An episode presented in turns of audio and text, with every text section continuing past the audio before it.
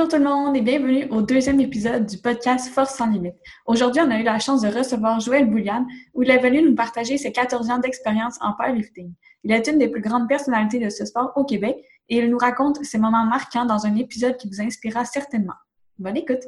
Bonjour Joël, merci d'avoir accepté l'invitation pour le podcast Force sans limite. un plaisir de recevoir cette invitation. C'est une première aussi pour vous autres, je crois bien. Oui, c'était notre premier invité. C'est tout à mon honneur. On passe ça en force. Très, très content d'être avec vous autres, sérieusement. Très content. Super, super.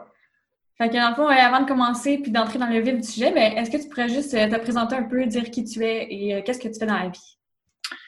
Donc, euh, mon nom est Joël Bouliane, j'ai 35 ans, je suis professeur d'éducation physique aux adultes. Donc, j'ai un volet communautaire, j'enseigne avec des aînés de la déficience intellectuelle.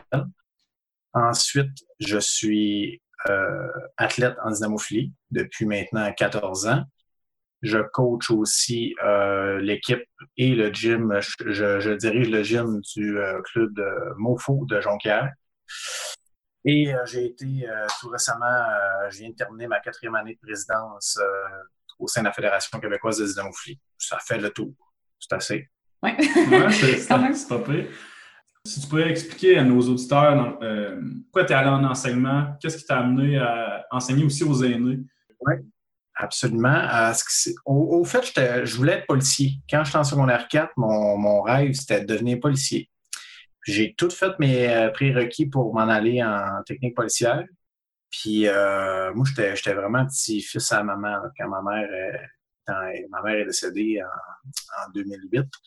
Euh, j'étais vraiment un petit garçon. Ma mère, ma mère était enseignante au primaire. Puis, euh, je parlais avec ma mère. Je me rappelle pas exactement la raison qui m'a fait tourner, mais c'est vraiment. Euh, j'ai vu ma mère qui a, vraiment aimé sa carrière d'enseignante, qui adorait son travail, tu sais, qui comparé peut-être à, mon père qui travaillait en usine, que c'était des jobs beaucoup, beaucoup plus. Il gagnait des très bons salaires, il avait des belles conditions, mais c'était des jobs, tu sais, c'était dur d'aimer ça des bouts, là. Les conditions les années 80, c'était difficile. Tu sais, mon père travaillait à l'Alcan. Fait que les pour les comptes, à un moment donné, j'ai fait non, je pense que j'aimerais vraiment ça m'en en enseignement. Fait que ça a commencé comme ça, ça a germé comme ça, mais tu sais, il y a eu énormément de remises en question durant tout ce, ce trajet-là. Comment je me suis ramassé avec, en enseignant avec des aînés? Ben, regarde, je, je peux même pas te le dire. C'est arrivé comme ça. Un simple téléphone euh, d'un directeur qui me dit euh, que j'avais eu en stage, qu'on avait une bonne relation, qui avait travaillé antérieurement avec ma mère aussi. Donc, euh, c'est comme, tu sais, c'est petit, Saguenay, fait qu'on se connaît, on a tout un petit lien. C'est dur, souvent on les trouve facilement, mais c'est comme ça que c'est arrivé. Il m'a appelé, il m'a dit Joël, j'ai un projet pour toi, projet pilote. On était deux profs à, starter ça. On veut enseigner à des aînés, faire l'éducation physique adaptée. Tu es capable de faire ça? Hey! J'avais 22 ans, je me gratte, je sortais de mon bac, je me grattais la tête, j'étais là, bon, comment je vais faire ça? J'avais 23, c'est ça. Fait que, euh, dans l'aiguille, on a commencé, on avait 15 personnes. Essai-erreur. Puis là, moi, j'étais dans le même temps que j'étais en train de décoller mon, mon gym de CrossFit à Jonquière. Donc, euh, je me suis comme inspiré un petit peu de l'entraînement fonctionnel. J'ai dit, je vais essayer quelque chose avec eux autres, je vais adapter ça, vraiment pour que ça puisse devenir, euh, premièrement, intéressant pour moi. Deuxièmement, intéressant pour eux autres. Fait que j'ai vraiment appris mes connaissances et ma passion en entraînement pour euh, décoller ce cours-là, puis y aller avec une méthode, tu sais, que j'ai mélangé un programme qui s'appelle Vie Active, qui existe, euh, qui a été repris dernièrement. Ça a été créé par Kino Québec, ça fait à peu près 27 ans. 25 mm-hmm. ans, puis euh, j'ai fait une, portion dans ce cours-là parce qu'on était, euh, fallait enseigner deux heures. Fait quand même, un bloc de deux heures, ça prend du matériel. Ben fait que j'ai créé cette deuxième portion-là qui a commencé par un 15 minutes d'entraînement fonctionnel adapté avec des aînés. Écoute, ça a été un succès, là, sérieusement. Là. Je suis parti, là, on était à 15 la première année. plus ça avançait, plus je peaufinais ma méthode. Euh, plus c'était intéressant, plus c'était challengeant. Puis là, tu sais, moi, de voir à quel point les gens réagissaient, mm-hmm. j'ai vraiment, tu sais, appliqué une périodisation dans mes, choix d'entraînement avec mes J'ai poussé ça à un level que personne n'aurait pu faire. Là. Tu sais, ça, ça est devenu un méchant monstre parce que à la deuxième année, on était 60. Troisième année, on était 80-90. Quatrième année, on était 120. Cinquième année, on était 240. Sixième année, on est monté à 300 personnes. Fait que là, après ça, après 300, puis il faut que tu comprennes que c'était des gens financés par le gouvernement. Mm. Tu sais, était. Fait que là, après ça, il y a eu des, des coupures majeures qui se sont produites parce que euh, c'était dur de justifier certaines choses par rapport à, à ces gens-là, parce que la formation des adultes offre un service communautaire. Donc, euh, fait que, bref, ça a diminué un petit peu, mais j'ai quand même, présentement, en date d'aujourd'hui, on est 130 personnes inscrites qui payent maintenant. Avant, c'était un cours qui était gratuit. Donc, les gens maintenant payent, c'est utilisateur payeur, j'ai réussi quand même à rejoindre 115, 120 personnes. Donc, moi, c'est une belle fierté, puis j'adore mon travail. Sérieusement, tu sais, c'est c'est dur de m'imaginer pour les gens qui me connaissent juste en dynamophilie de, de voir des aînés, là, mais je vous jure que j'adore ma job et je pourrais vous dire euh, la même chose. Euh, tu sais, présentement, justement, en période de confinement, on a créé un groupe. Oui, justement, je t'avais vu faire euh, un cours, là, je, regardais ça live. C'est assez impressionnant, tu es, dedans. C'est un autre, un autre dimension. C'est ça. On laisse tomber l'ego dans le cadre de porte. Let's go, on a du mm-hmm. fun, on danse, on, on bouge. Euh, tu sais, je fais tellement de bien à ce monde-là que moi, je suis embarqué là-dedans comme un malade. Là. Fait que, tu sais, il m'encourage énormément dans mes compétitions, dans mes projets. On a vu ça en 2017 euh, au National. Euh, organisais la compétition, puis quand, quand ça c'est arrivé à toi, c'était fou, là, les sur la plateforme, tu avais, euh, la moitié de la foule, on aurait dit que c'était des personnes âgées. Euh... Ouais, ah, ils étaient tous venus m'encourager. Ah, c'était un beau souvenir, C'était vraiment un beau souvenir. C'était vraiment beau. J'adore ma job avec eux autres. Puis au-delà de ça, j'ai des, on a, il a fallu que j'avais jamais travaillé bien, bien avec la déficience intellectuelle non plus. Ça a été un gros défi. Puis euh, de me retrouver justement avec euh, cette clientèle-là, ça m'a ça m'a vraiment breaké. J'étais à une période dans ma vie que j'avais peut-être besoin d'un petit break, là, de te faire apprécier. Euh, mm-hmm. Avec cette clientèle-là, c'est chaque seconde. C'est le moment présent. sais, moi, j'étais un gars qui me projette souvent dans, dans le futur inutilement pour me, des fois me, trop me stresser puis me mettre de pression sur les épaules. Fait qu'avec eux autres, ça m'a vraiment ramené au moment présent. sais, lance le ballon, ramasse le ballon lance le ballon, ramasse le ballon. Puis dans deux ans, ça se peut que ça soit pareil encore, puis c'est pas grave. C'est ça, tu sais, que de fonctionner avec des athlètes élites qui fonctionnent au doigt puis à l'œil, puis de faire la transition dans la même journée avec ces gens-là, tu sais, il mm-hmm. faut vraiment que tu te recalibres. tu le sais, tu travailles, euh, je Gabriel, tu es prof aussi, donc j'imagine que tu as affaire à cette clientèle-là de temps en temps. Oui, moi, c'est plus des très jeunes, mais effectivement, tu chaque niveau, chaque âge a ses, besoins. Puis, les, les, besoins d'un petit maternel de sixième année, de secondaire ou un adulte, c'est pas la même chose.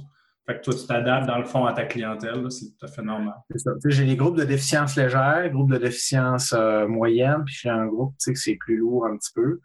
Mais tu sais, je, c'est un casse-tête. C'est de trouver un défi de dire OK, qu'est-ce que je peux faire avec eux autres avec un minimum de matériel? Parce que moi, je mm-hmm. travaille dans un CIUS. Euh, deux fois par semaine avec eux autres. Ça s'appelle le CRDI, Centre de réadaptation de déficience intellectuelle. Puis euh, c'est des défis à chaque semaine. Tu sais, sérieusement, moi, ça me, ça me challenge beaucoup, mais j'adore ma job. Tu sors de là, puis tu sais que tu as fait de quoi de bien. Là, tu, sais, tu, peux, tu te sens pas mal. C'est vraiment agréable. Fait que ça, c'est le côté que les gens connaissent pas vraiment de moi. Mais tu sais, c'est ça. J'adore travailler dans le public. Je suis un gars, j'ai besoin de m'entourer de monde. Puis que ce soit au gym, que ce soit dans, dans dans mon travail. j'aime ça être entouré de monde. C'est le fun. Mm-hmm. Si tu peux aussi comme nous parler, mettons, de ton parcours, euh, ton background sportif un peu, puis qu'est-ce qui t'a apporté à aller vers le powerlifting? J'ai un, background euh, sportif assez intéressant aussi dans le sens que j'ai pratiqué sport d'élite dès que j'avais 4 euh, ans. J'ai commencé à faire du judo à 4 ans. J'ai fait du judo pendant presque 12 ans. j'ai commencé à 6 ans, excusez. 6 ans, ouais, c'est ça j'ai arrêté à 17 ans de judo. Je m'en allais sur mes 18. J'ai fait, euh, j'ai été capitaine de l'équipe élite de compétition à Jonquière, qui est la meilleure équipe juvénile junior au Québec depuis des dizaines d'années. C'est quasiment, c'est une dynastie, le club à Jonquière. C'est mené par euh, mon mentor. C'est vraiment lui qui m'a appris à la discipline dans, le sport, la discipline dans la vie. Mm. Il m'a même euh, mentoré aussi en enseignement. C'est drôle, mais il, me, il, a suivi mon parcours professionnel. J'ai été sur ses traces sans arrêt. Roger Tremblay, du club de Jonquière. C'est un, c'est un grand homme de 5 pieds 1. Euh, vraiment une approche particulière. Et je me suis vraiment inspiré de lui pour développer mon club, développer la, passion pour le sport euh, aux gens que j'entraîne, développer les, valeurs qui me sont propres à moi pour les inculquer à mes jeunes quand, je coach. Mm. Ensuite, euh, j'ai fait 12 ans de judo. Après ça, après une bonne blessure et une autre bonne blessure, ça a été un choix déchirant. Il a fallu que j'ai décidé d'arrêter parce que ça sent.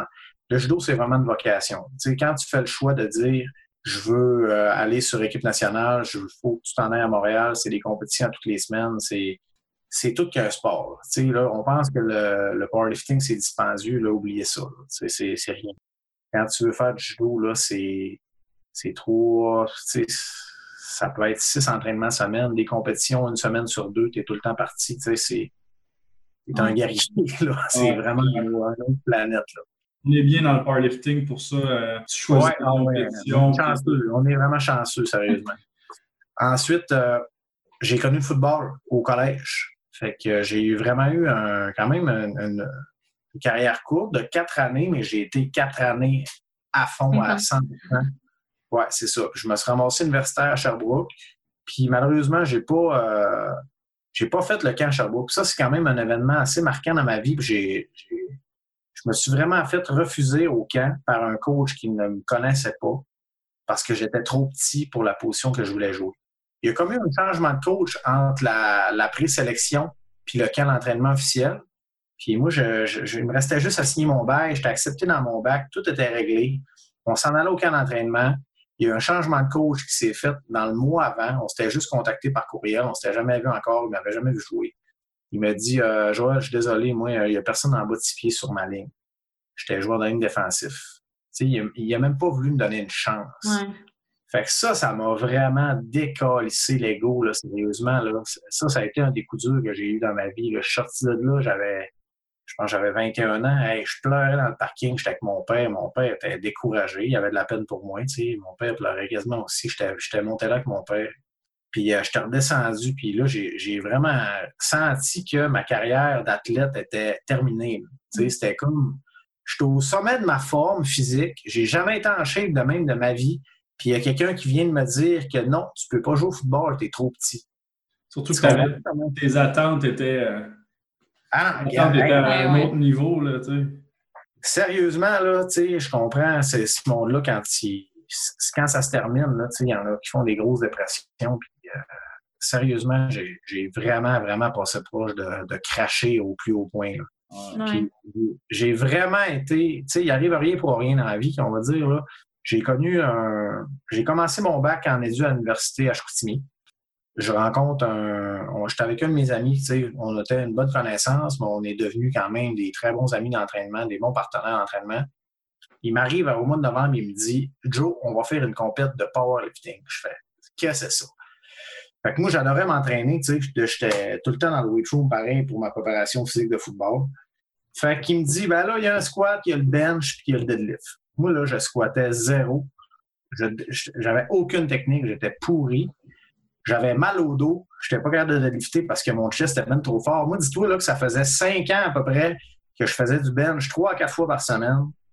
All out, balls out, à et Dumbbell incline, 4, 4 séries de 8 à 10 après. Je montais à 140 livres en série de 8 à 10 à 21 ans. Tech deck après, c'était le classique. Un peu de dos, puis ça finissait là. Puis j'ai fait ça de, de, 15 ans à peu près à 21 ans. J'ai eu des entraînements sérieux pendant ce bout-là, mais mon trip, c'était de loader comme un innocent. Tout le monde me disait, je te dis, tu vas te péter la gueule, tu survivras pas. Je me faisais chialer par les plus vieux au gym. J'avais mon petit, ma petite camisole blanche white beater. Je me disais, je faisais ce que je voulais. No forgiven. tu sais, je me suis quand même rendu, à 21 ans, j'ai fait 27 reps à 225 livres. Je faisais 188 hmm. au test de football. C'était quand même un bon ratio. Je pense que j'ai encore le record d'ailleurs. Je pense même pas qu'il a été battu au, collège. Ensuite, euh, j'avais cette notion-là, l'entraînement, mais on avait zéro technique. apprendre dans ce temps-là, c'était pas comme aujourd'hui. Tu vas sur YouTube, tu écoutes un podcast, tu écoutes des vidéos, tu as des 100 000 ressources. C'était regarde ce qui se fait. Bon, il y avait des vidéos du West Side. Nous autres, on a commencé vraiment avec la méthode conjuguée. C'était tout ce qu'il y avait disponible. Moi, je me suis éduqué sur Elite FTS durant des années et des années. Il y a vraiment eu des bonnes choses que j'ai appris de ça. Puis la méthode conjuguée, il y a des choses que je, me sers encore aujourd'hui pour certains types d'athlètes, dont mes athlètes en football, que je trouve que c'est une méthode d'entraînement qui fit bien avec ce type de sport-là. Puis euh, on s'est mis à, écouter ces vidéos-là, on s'est commandé des affaires, tu sais, puis nous autres, dans ce temps-là, le classique, ça n'existait pas. Ouais. Fait que c'était équipé, fait qu'on s'est équipé. Je peux te dire, là, je suis chanceux d'être en vie aujourd'hui, OK? J'allais bencher, j'allais chercher Jonathan, au, il travaillait au, euh, au Future Shop à l'époque, jusqu'à 9 h le jeudi soir, puis on allait bencher ensemble, on était deux sur un bench sans safety, puis on apprenait à bencher avec le gilet. Puis, hey, tu sais, je benchais quand même pesant, là, tu sais, je déraquais 500 livres. Il me déraquait, il faisait le tour du bench, puis lui aussi avait son gilet de bench. Il me tenait le board, je benchais, puis on, on raquait à bord après. Peux-tu imaginer le show de kiss qui aurait pu se passer sérieusement? Je, je l'ai vu encore récemment, il n'y a pas longtemps, on s'est entraîné ensemble, puis il dit, Joe, il dit, on est chanceux d'être en vie, honnêtement, là, sérieusement. On s'entendait tout seul dans sa cave, on aurait pu crever là. extrêmement dangereux, là. Tu sais, c'était apprendre l'équipement, c'est quand tu sais pas comment ça fonctionne, c'est un couteau à double tranchant, tu sais. Ah ouais, si tu manques ton groove au bench, tu te ramasses ça dans le front. On a vraiment été lockés dans notre dans notre parcours, sérieusement. J'ai évité, j'ai évité des blessures assez graves. Je me suis fait peur une solide fois. 2006, préparation de mon premier championnat canadien. C'est après le provincial. C'est ma deuxième compète, je suis au, Canada, au national. fait que je vais, je, vais, euh, je vais revenir sur ma première compétition après. Je vais m'en amener euh, là-dessus. fait que euh, championnat national 2006, Halifax. Premièrement, comment qu'on se rend là à 22 ans? J'ai un Dodge Code 91. Je me dis, bon, il faut monter là-bas, Sto. OK. Hey, je trouve un, rabais sur Transport Canada pour les runs de train. fait qu'on s'est, on s'est monté à Québec en char. On a pris le train de Québec à Halifax. OK? 26 heures de run. Oh my God! 30 arrêts. T'es tout le temps arrêté. Ça a été, je te dis, plus jamais de ma vie. Ça avait coûté, je pense, 250 pièces aller-retour à l'époque. C'était ridiculement bas, mais je ne referais plus jamais ça. C'était vraiment l'enfer. C'était interminable. Fait que bref, on se rend là-bas. Premier championnat national. Faut, faut le dire, je ne parlais pas un mot anglais. Fait que j'ai appris l'anglais avec le powerlifting au fil des années. Je suis vraiment content de le dire. C'est une belle fierté. Euh, j'arrive là. Moi, je m'étais entraîné pour le record national au bench. Chose accomplie.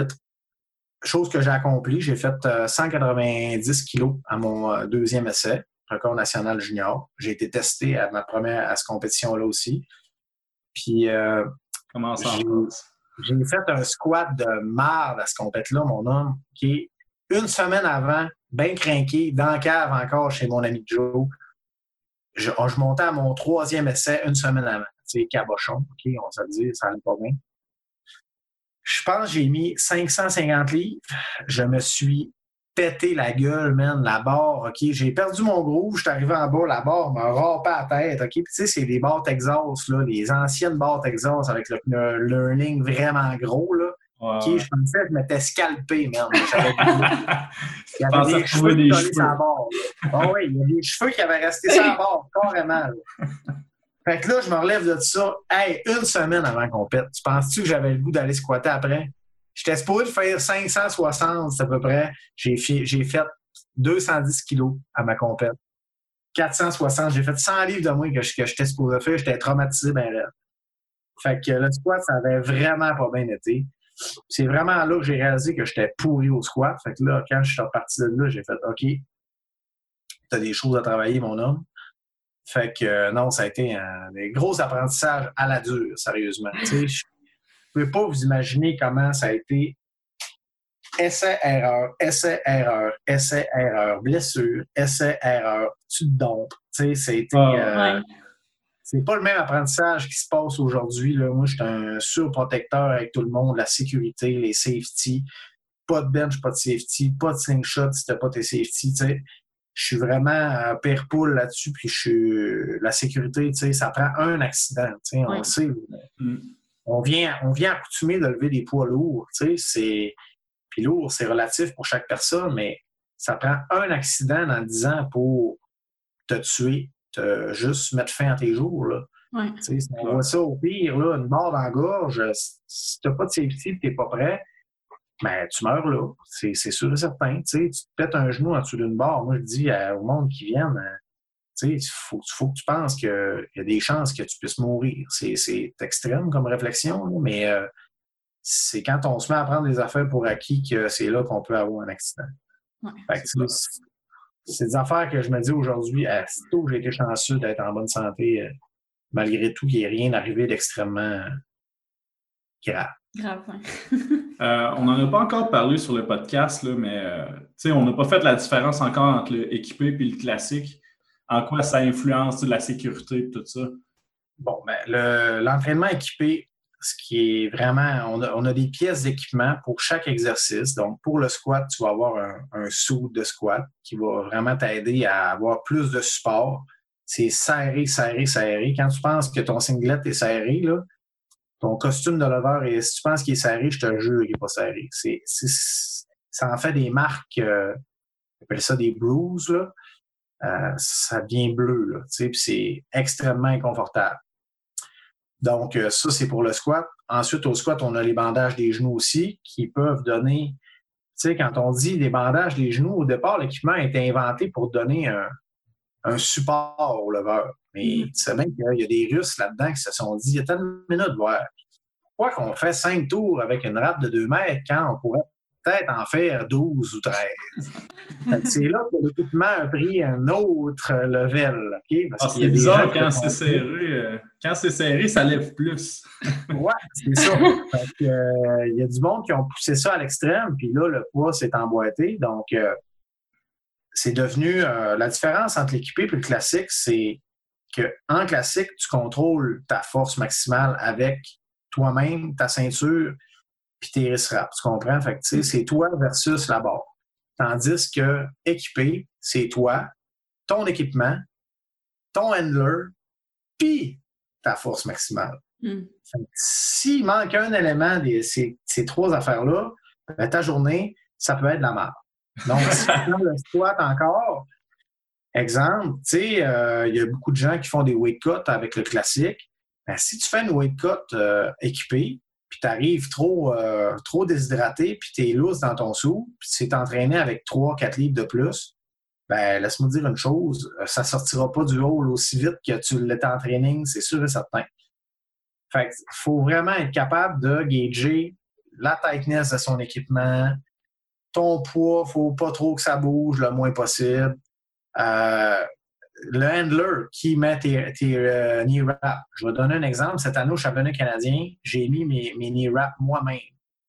Sérieusement, là, c'était du cardio. Là. J'avais, j'étais même plus capable de fermer mes pouces des fois tellement que ça allait vite. Puis, tu sais, ça, quelqu'un d'expérimenté qui met des knee wraps, ben, c'est là que ça devient le level de performance peut augmenter encore. Fait que, euh, tu sais, moi, j'ai compris ça quand j'ai coaché euh, le Savannah Porzucek au championnat euh, du monde junior à 2011 à Mousja, que moi, je mettais à peu près 7-8 tours sur Saint Rap. Là, je me vire à côté, puis là, je vois une petite russe de 57 kilos qui a genre 12 tours, sont trois sur une jambe, puis ils ça comme des malades mentales. Là, j'ai dit, ouais, OK, il y, a de quoi qui marche pas, ben, elle s'en va squatter 440 kilos record du monde. Là, tu fais, ouais, et c'est euh, pas 440 kilos, 440 livres, 200 kilos. OK, c'est sérieux, là. Tu sais, 440 euh, livres à 57, une petite poupée crinquée de 21 ans, c'est assez spécial à voir. Euh, c'est là que j'ai vraiment compris que l'équipement, c'était extrême, finalement. C'était pas une du sport. Fait que c'est ça. Pour, puis moi, j'aime ça, l'équipement, parce que justement, quand ça fait longtemps que tu lèves des poids, beaucoup de blessures, puis tu sais, on, on, se fie, mettons, à à des Blame Sumner, qui est le meilleur leveur équipé au monde. C'est des gens souvent qui ont, eu des blessures aux hanches, que l'équipé vont être capables d'avoir une, carrière euh, excellente parce que le support de l'équipement va inhiber totalement les douleurs parce que tes articulations sont vraiment bien supportées. Fait que dans mon cas, moi, c'est ça qui, qui m'attire vraiment. Au niveau du bench, euh, le bench press avec le gilet équipé, c'est vraiment, vraiment très technique. C'est mm-hmm. Puis c'est très variable d'un lover à l'autre. Un, excellent bencher classique va normalement va être bon en équipé aussi, mais il y a plusieurs euh, facteurs qui se différencient. Là. plus tu vas avoir les bras qui vont être courts et la distance à ton chest, à tes bras va être court, plus le gilet va pouvoir t'en donner de façon exponentielle. Fait que ça, c'est important de comprendre ça. Mettons, oui, OK, tu vas avoir un avantage majeur quand, au niveau classique quand tes bras vont être plus courts, mais euh, il y a des exceptions quand même à des gens avec des bras longs, comme mettons Jennifer Thompson, qui est quand même un très long reach, qui va avoir un, excellent bench. Là. Mm-hmm. Plus qu'un excellent bench, là, un bench euh, extraordinaire. Mais euh, en équipé, plus ton, ton stroke, ton reach est court, plus tu vas pouvoir loader le collet qui fait que la tension augmente. C'est comme si tu trinquais un élastique jusqu'au bout, puis après ça, tu, tu lâches. C'est ça, c'est exactement ça. Mais il faut que tu comprennes que ton élastique a une capacité de, de prendre de l'énergie. Fait que si tu as des trop grands bras, puis tu essaies d'aller avec, euh, moi, exemple, là, si j'essaie de mettre 600 livres puis je descends mon collet au maximum, quand même que je voudrais craquer mon élastique, là, jamais je me rendrai. J'ai trop des grands bras. Mm. Tandis que la personne euh, qui va vraiment être conçue pour ça, qui va avoir un, reach qui va être plus court, lui va être capable de faire étirer son collet au maximum. il va juste être capable d'en prendre un peu pour qu'il puisse aller chercher la profondeur légale, puis boum, ça va repartir. Tandis que moi, tu pourrais me mettre 700 livres, le collet, il est triple épaisseur. Jamais il va, il va tiré au maximum. Il va en prendre un minimum, il va te donner le maximum qu'il peut te donner, puis après ça, tu vas être stallé là. Tu ne seras jamais capable d'y aller. Fait qu'il y a vraiment des avantages mécaniques à prendre avec le bench. Puis c'est pour ça que plus tu as une grosse bedaine, c'est niaiseux, mais plus ça aide avec le gilet équipé. Avec les shapes, là, en, équipé, c'est différent un petit peu, tu sais. Euh, Commencer à travailler sur ta shape équipée? Oui, ben, cette année, c'est ça que j'ai fait. J'ai pas, pas coté, je suis confiant. un clair avantage de manger de la pizza à la fin de semaine. Oui. PFK. Euh, ouais, le PFK aussi, je suis abonné chez PFK de temps en temps. C'est classique. Puis euh, au deadlift, c'est vraiment le lift qui est peut-être le moins affecté par l'équipement. Euh, le saut de deadlift va être serré, mais là, c'est vraiment personnel à chacun. Si c'est trop serré, ça peut te nuire, ça peut t'en nuire à prendre une bonne position. Il y en a beaucoup qui, quand je me rappelle les premières années que je regardais les deadlifts équipés, il y en a qui deadliftaient le dos rond, rond, rond parce qu'il n'était pas assez fort pour mm. reprendre une bonne position puis travailler avec l'équipement. souvent, on pense plus serré va m'en donner plus. Puis plus quand tu fais de l'équipé, tu te dis ça. Attends une minute. Bon, là, j'ai fait 450 euh, livres au bench avec mon gilet katana. Je vais m'acheter un super katana extrême. Je vais descendre mon collier, je vais faire 550 livres. Fait que, tu sais, il y a une pensée magique qui est vraiment avec ça. Même avec les sous. Ah, je vais m'acheter un 40, puis euh, c'est un 16 plus petit que mon 42. Mais souvent, ça t'aidera même pas nécessairement plus.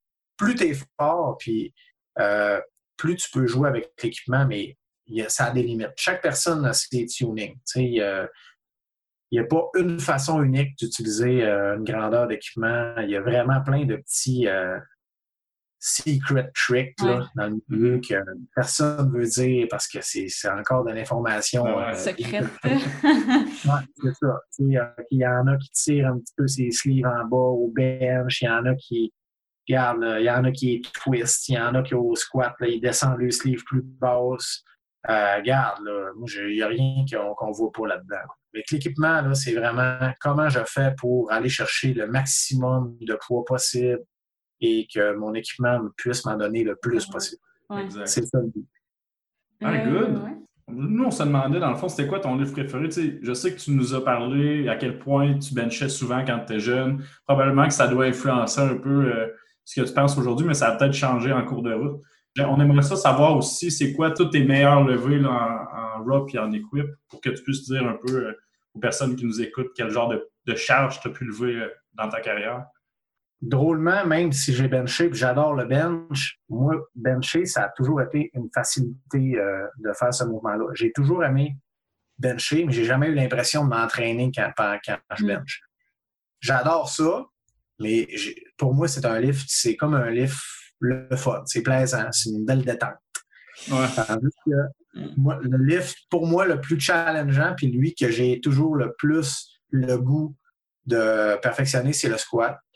Parce que je suis aucunement construit pour euh, physiquement pour squatter, mais j'ai tellement mis d'énergie psychologiquement puis physiquement dans ce mouvement-là pour le perfectionner euh, que c'est même le premier livre que j'ai réussi à faire un record du monde dedans en 2012. Donc, euh, pour moi, entraîner le squat, c'est le lift qui me fait le plus peur, c'est le lift qui me donne le plus gros boost d'adrénaline.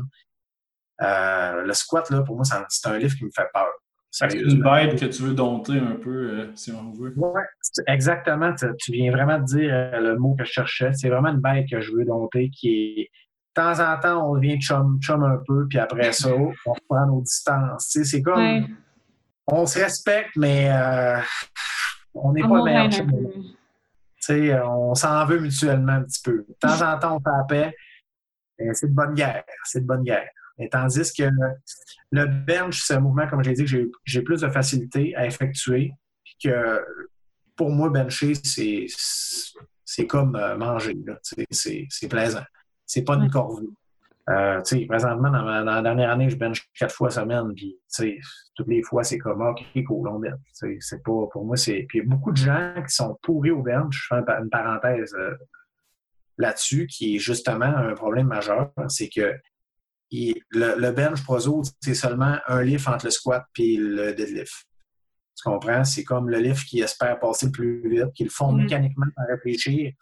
Mais moi, j'ai toujours aimé ça, me garder une journée par semaine où je commence mon entraînement avec mon bench.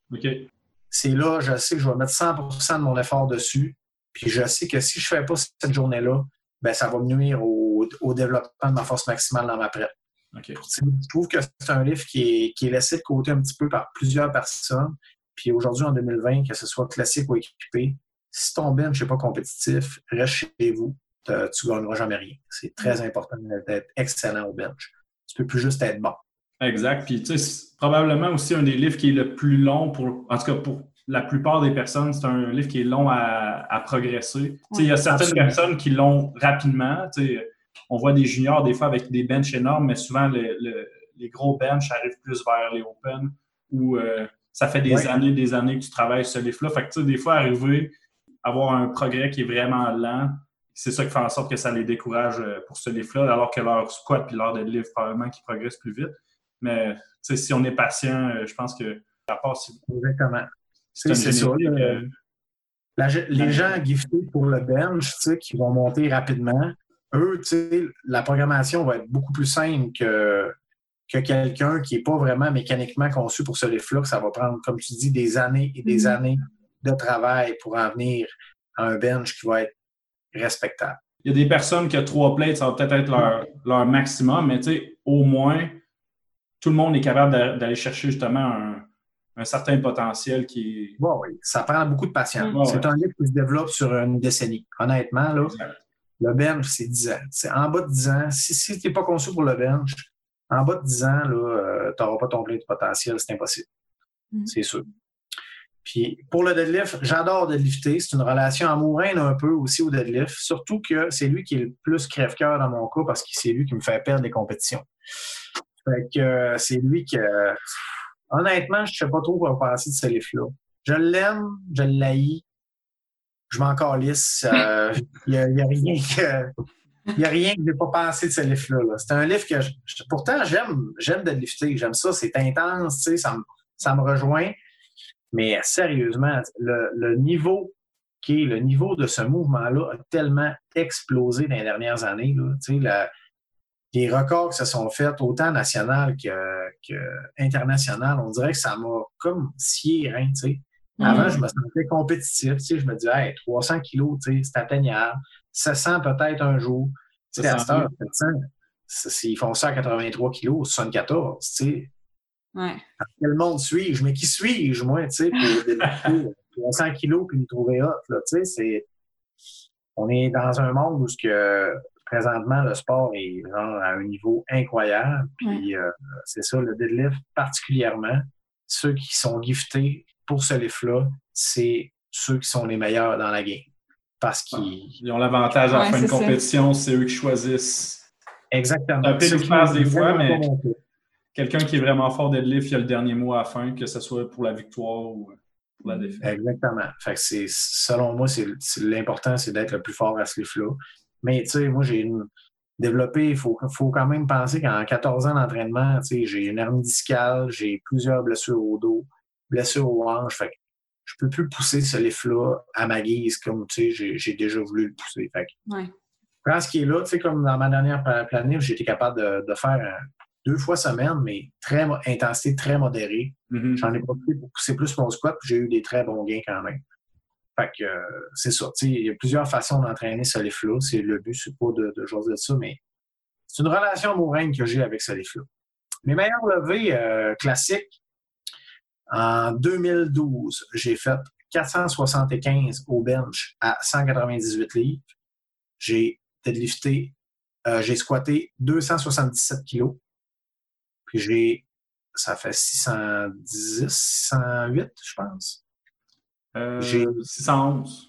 Euh, ouais, 611. J'ai deadlifté 660, mais sérieusement, c'était un premier essai. J'étais juste. Euh, je filais pas. J'ai mis. Euh, j'ai essayé un record du monde en troisième, 735 livres, qui est monté en haut de mes genoux. J'aurais facilement pu faire 700 cette journée-là. Mais j'ai fait 300 kilos. Ça m'a donné 1792 au total à 198, qui est quand même 792,5 kilos. bon. Mm-hmm. ça, c'est ma meilleure performance à vie. Ensuite, euh, j'ai fait euh, équiper en 2019, cette année, avec toi qui m'as coaché d'ailleurs. bon, j'ai fait 317,5 au squat, 240 au bench, ça fait 5,29, puis deadlift, 305 kg. J'ai égalé ma meilleure main. J'étais très content, très satisfait. Justement, euh, est-ce que tu peux parler un petit peu de ta dernière performance que tu as faite au, championnat canadien euh, cette année? Oui, absolument. Ça a été euh, performance crève-cœur un petit peu. Mais regarde, écoute, fini deuxième, premièrement, on va parler du résultat. Le résultat, deuxième position, un, un PR de 12,5 kilos. regarde, tu sais, à 35 ans, après 14 années de compétition, cette année, ça a été une, année particulièrement difficile de retourner à l'entraînement. Ça a été un switch du classique au équipé. Ça a été une excellente idée pour euh, avoir justement un boost de motivation puis euh, m'entraîner sans douleur parce que ça, fait, faisait quelque temps que les hanches avaient de la misère à suivre, les épaules aussi. Fait j'ai vraiment redécouvert euh, un plaisir à m'entraîner. Tu sais, quand ça devient. tu sais, on est vraiment dans une bulle en powerlifting. je pense que tout le monde qui va nous écouter va comprendre ceux qui ne peuvent pas s'entraîner présentement. Mm. On est dans une bulle. Hein, on fait trois levées. Ça fait partie de ma vie, moi, m'entraîner. Ça fait 14 ans que je me sac des volets euh, quatre fois par semaine. J'adore ça le faire. Mais quand ça arrête du jour au lendemain, on fait comme qui suis-je, où j'ai-je, que regarde-je? Mm-hmm. on est vraiment dans une bulle de verre. C'est un petit monde euh, fragile, dans le sens que on ne peut pas être à 50% puis s'entraîner fort en powerlifting. si tu as mal à l'épaule, tu as mal, as une tendinite, ben, tu passes de j'étais à 100% à je, suis à 10% Donc, tu es à 0 mm. C'est ça qui est très. Tu sais, au hockey, tu as mal d'un poignet, bon, il va te taper le poignet, puis tu vas aller jouer au hockey, puis tu vas être capable, tu vas peut-être tu vas peut-être t'en tirer avec un petit peu moins d'habileté, mais tu vas être capable de, de sortir quand même du lot. Tandis qu'en powerlifting, si tu as mal à l'aine, ben, tu ne peux mm. pas faire grand-chose avec un mal d'aine à part te rempirer puis te sortir pour euh, X temps. tu comprends? Oui, oui. Fait que c'est ça. C'est un sport qui est très traite. Il faut, faut, vraiment que tu acceptes que les blessures, puis moi, c'est la première chose que je dis à quelqu'un que j'entraîne, c'est vraiment quelqu'un qui me dit Ah, soir, on va monter ça. Je dis là, il faut que tu acceptes qu'il y a 100% de chance de blessure en powerlifting pas 99. C'est 100% sûr que ça va t'arriver à un moment ou l'autre. dans le moment que tu vas moins t'en attendre, peut-être tu vas moins bien dormir un petit peu. Tu vas arriver, tu vas te faire un échauffement, puis après ça, tu vas faire ton top 7, tu vas faire Hein, j'ai senti quoi de bizarre? Il s'est passé de quoi? Je pense que j'ai mal au pec. Je vais refaire une série pour voir si. Non, tu ne fais pas une série, même. Tu t'en vas chez vous, tu fermes les livres. Tu sais, c'est comme ça. Tu sais, quelqu'un qui n'a pas fait de sport de compétition, qui n'est pas habitué de gérer les blessures, ben, c'est de l'apprentissage de dire, euh, regarde, il euh, faut que tu apprennes à écouter ton corps. Ton corps t'envoie des signes, la fatigue, euh, les, les, les, étirements, élongations, claquage. Tu sais, c'est vraiment particulier. Je connais une personne qui s'est jamais vraiment blessée en powerlifting, elle s'appelle Jessica Benedetto. Bonjour, Jessica. Sérieusement, je ne comprends pas encore aujourd'hui comment elle s'est pas blessée. C'est impressionnant toute une capacité de travail de robot. Je l'ai entendu se plaindre de raideur, de douleur, de... mais jamais d'une blessure majeure. Puis elle, elle s'est crissée des volets, mes amis, je peux même pas vous dire comment. fait que moi, je pense que c'est du bro science que j'avance aujourd'hui, là. Mais je pense vraiment qu'il y a des gens qui ont tendance à beaucoup moins se blesser. Puis euh, il, y a des, il, y a des, gens qui ont tendance à être beaucoup plus euh, susceptibles aux blessures. Je pense que c'est très génétique. je, pense à, mon euh, partner euh, de business, Simon Boudreau, qui est un homme fort professionnel, qui est un gars qui s'entraîne extrêmement intelligemment, mais s'est jamais vraiment blessé sérieusement. il est arrivé une blessure majeure, mais c'est un gars, j'ai jamais entendu se plaindre de mal de dos et de lift 800 litres. C'est mm-hmm. c'est ça. Fait que je fais beaucoup du coq à l'ombre, mais. Tu avec ta dernière performance, ma dernière performance, hey, écoute, madame, je vais répondre droit au but, je vais arrêter de sortir après. ma dernière performance, je suis vraiment content. Ça a été un beau retour. C'est juste du positif, une performance parfaite, 9 essais réussis en 9. J'ai juste un regret de pas avoir mis la dernière charge pour euh, avoir essayé. Tu sais, je me lève des fois de la nuit en, en disant le mot Gabriel Aubin. hey, euh, petit, petit, fait cocasse. Euh, tu savais que Avi Silverberg a sorti une formation sur le Game Day Coaching? Oui. Ben, il y a un des case studies dans la formation que c'est toi. Euh, toi et moi contre GW. Ouais, c'est drôle ça, c'est très drôle. on regardait ça cette semaine, puis là, j'avais peur de me faire roaster un peu. Fait que on regarde ça, puis tu sais, je là, je fais comme, ah, ça va être nice, c'est Joël, puis c'est moi, genre. Mais Là, après ça, je me rappelle, crime, au dernier essai, on ne l'a pas essayé. Fait que là, l'épisode commence, ça dure à peu près une heure et quart. Fait que là, j'étais comme, hey, je vais-tu me faire roaster à la fin? Il va-tu dire, moi, il a, a fait la mauvaise décision? Mais euh, finalement, c'était juste du positif ce qu'il disait, puis il avait l'air de dire que tu l'avais pas cette journée-là. Fait que, puis je me rappelle que euh, à la compétition, tu m'as dit, ben, dans Prep, j'ai eu un peu de misère avec un, un ischio. Oui, c'est vrai. C'est vrai. J'avais deux semaines avant, je m'étais claqué un ischio, pas des faces. Fait que quand j'ai repensé à ça, puis quand lui-même, il disait, après, je pense, son 295 kilos, il disait, il y a à peu près 10 kilos encore.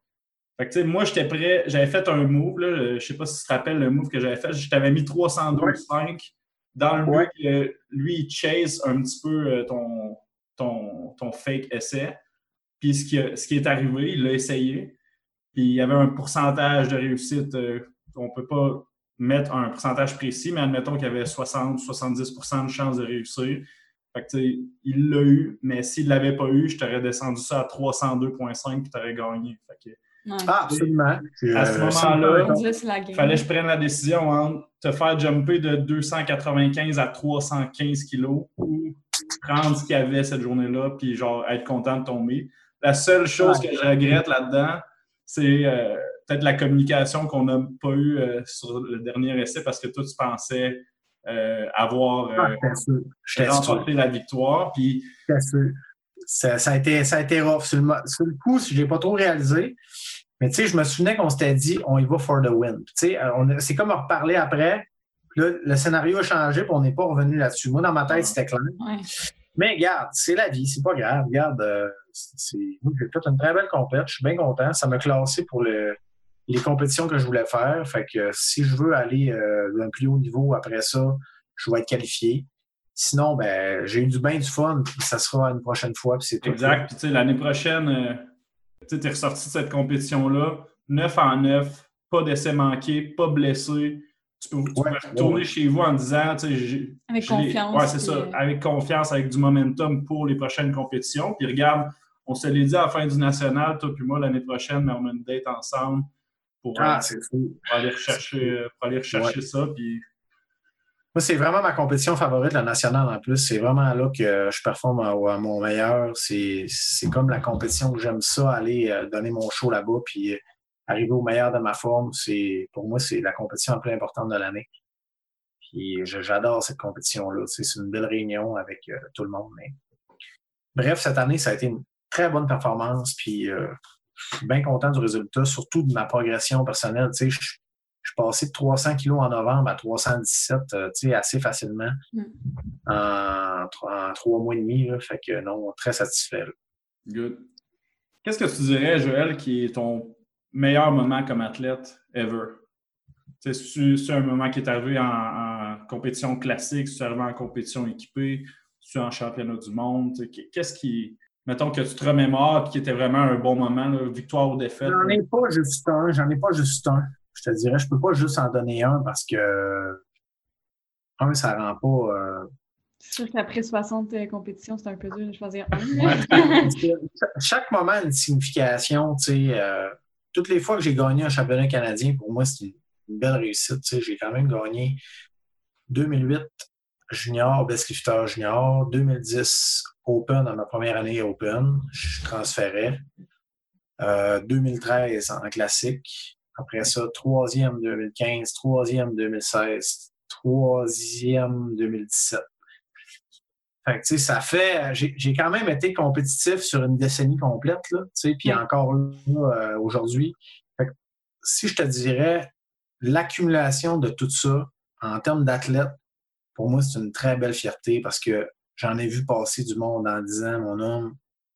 J'en ai vu des faces qui voulaient me battre. J'en ai vu des faces qui ont essayé de me battre. J'en ai quelques-uns qui m'ont battu, mais j'en ai, j'ai sacré des volets à bien du monde. C'est une façon de parler dans le sens que j'ai été compétitif durant toutes ces années-là, puis j'ai été un des rares qui a su s'adapter à l'évolution du sport. Mm. Exact. Puis, euh, tu sais, avoir une longévité de même aussi, je pense que ça, ça montre que tu es quelqu'un de persistant puis qui aime beaucoup la compétition, qui aime beaucoup s'entraîner, mais tu pas un lâcheux il y, a, bien du monde qui vont compétitionner comme deux, trois ans, ils se blessent, tu ne revois plus.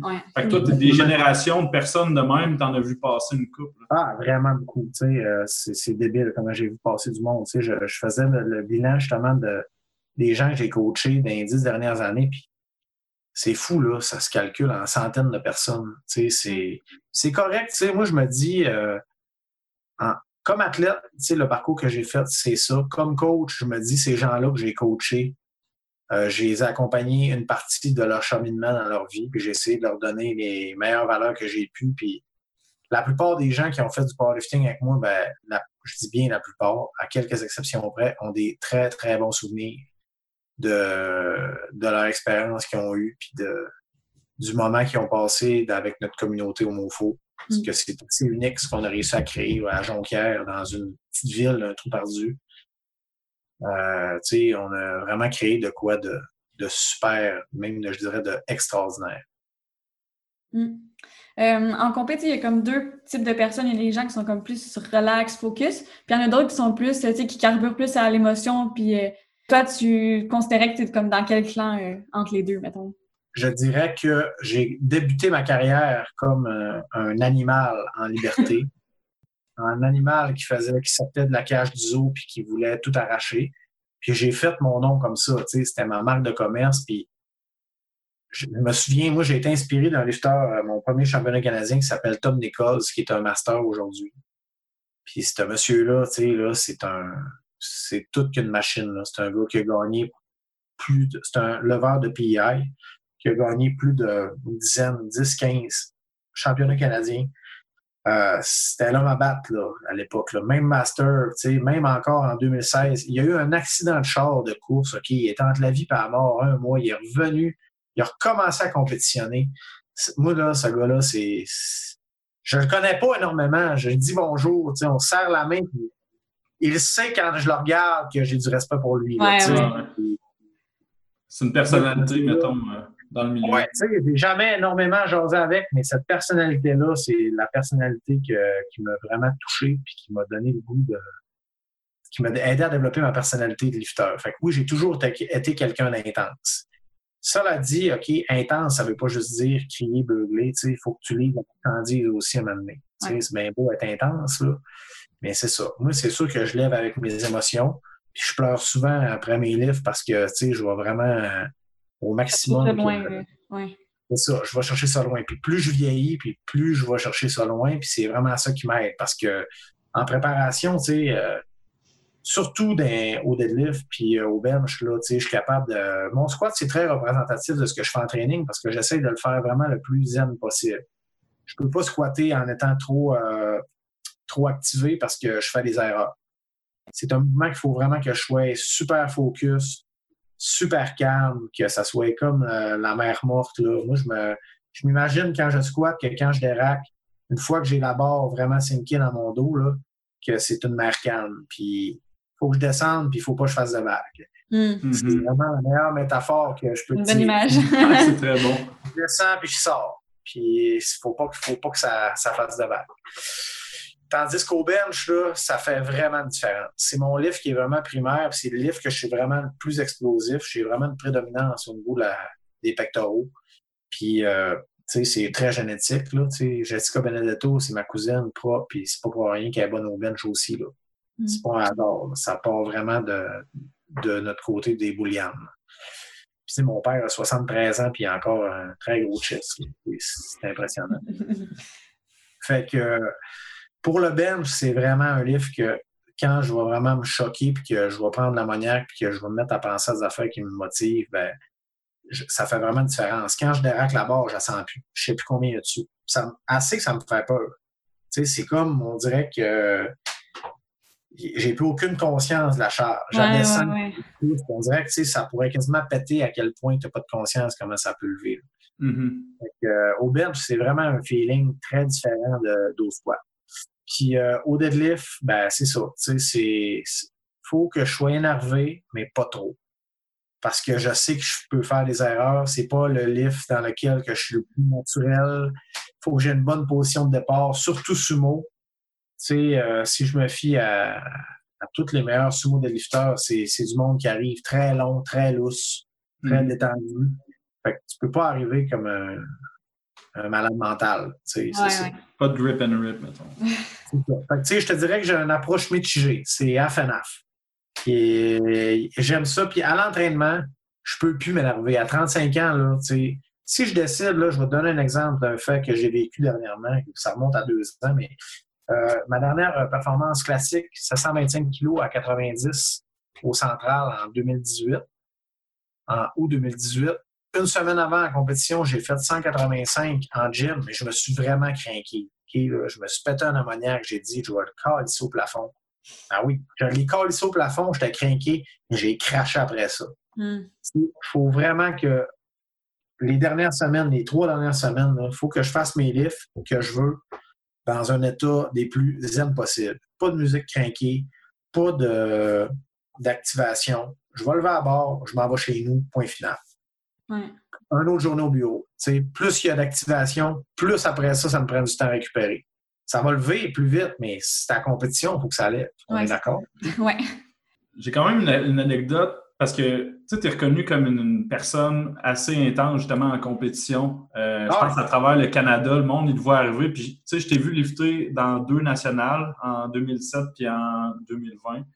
Je me rappelle pas quel lift cette année, mais je pense que c'était avant le bench, puis à un moment donné, tu as sorti un gros sac, un tabarnak, mais genre, euh, let's go, on, on start ça. Puis tu sais, la plupart du monde dans, la salle d'échauffement, c'est des anglophones.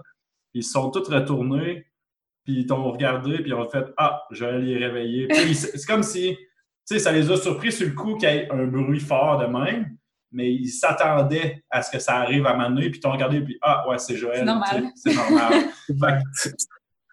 casual. Ouais, c'est ça. Puis, tu sais, je suis content en même temps. Moi, c'est. Je suis comme ça, tu sais, je me force pas à être comme ça. Pour moi, c'est important. Puis, ça fait partie de mon rituel. Tu sais, je suis un gars intense. Je veux que tu saches que je suis là, puis je suis un compétiteur fier. Puis euh, si tu veux te battre contre moi, ben man, on va se battre euh, jusqu'à la fin, je te jure. Il n'y aura, pas de cadeau. Mm. Fait que, tu sais, souvent, c'est ça. Tu sais, j'aime la compétition. Autant que ça me fait peur, autant que ça me stimule, puis que j'adore ça. Ouais. Euh, comme tu as dit tantôt, ça faisait plus que 14 ans que tu étais dans le monde du powerlifting. Tu as fait au-dessus de 60 compétitions environ. Qu'est-ce qui te motive, puis pourquoi tu as encore ce petit feu sacré en dedans de toi? Quelles sont les embûches que tu as eues tout au long de ton parcours? Écoute, écoute, écoute. je te dirais que, tu sais, des embûches, il y en a eu plusieurs. Tu sais, je, ne veux pas décourager personne, mais c'est la route est longue. Et euh, the road is long to the top, là. C'est une toute décision ici, mais c'est là aussi. Fait que c'est une route parsemée d'embûches. Puis qu'est-ce qui fait aujourd'hui, 14 ans plus tard, que je suis encore là et que je m'entraîne? je me suis exactement posé la question le 17 euh, avril dernier, en plein confinement, quand j'étais tout seul au MoFo, mm-hmm. qu'il n'y avait pas un chat, que j'avais perdu mon équipe, mon hype crew. Je me suis retrouvé tout seul dans le gym, les larmes aux yeux, je filais pas. C'est que je fais ici. Pourquoi je fais ça? Pourquoi je fais encore ça? Ça me tente-tu de faire ça? Je suis parti chez nous. Mon premier entraînement, je me suis retrouvé tout seul. J'ai pris mes affaires, je crissé mon camp, j'ai fermé ma musique, fermé la lumière, j'ai même pas fait mon entraînement. Fallait que fallait vraiment que je me ressente sur moi-même, que je me pose la question sais, ça fait du bien des fois, une petite mise au point. Pourquoi je fais ça? Je fais ça pour mon chum, je fais ça pour être cool, je fais ça pour les réseaux sociaux, je fais ça, j'ai-tu besoin de me prouver à moi-même ou je fais ça parce que j'en ai besoin et j'aime ça? Mm-hmm. Ça m'apporte quelque chose. Fait que c'est ça. Fait que j'ai répondu à cette question-là. Je suis allé vraiment, je me suis dit, bon, OK, est-ce que j'aime ça m'entraîner? Oui. Est-ce que j'aime ça compétitionner? Oui. Est-ce que ça me fait du bien de m'entraîner quand je sors de là? Oui.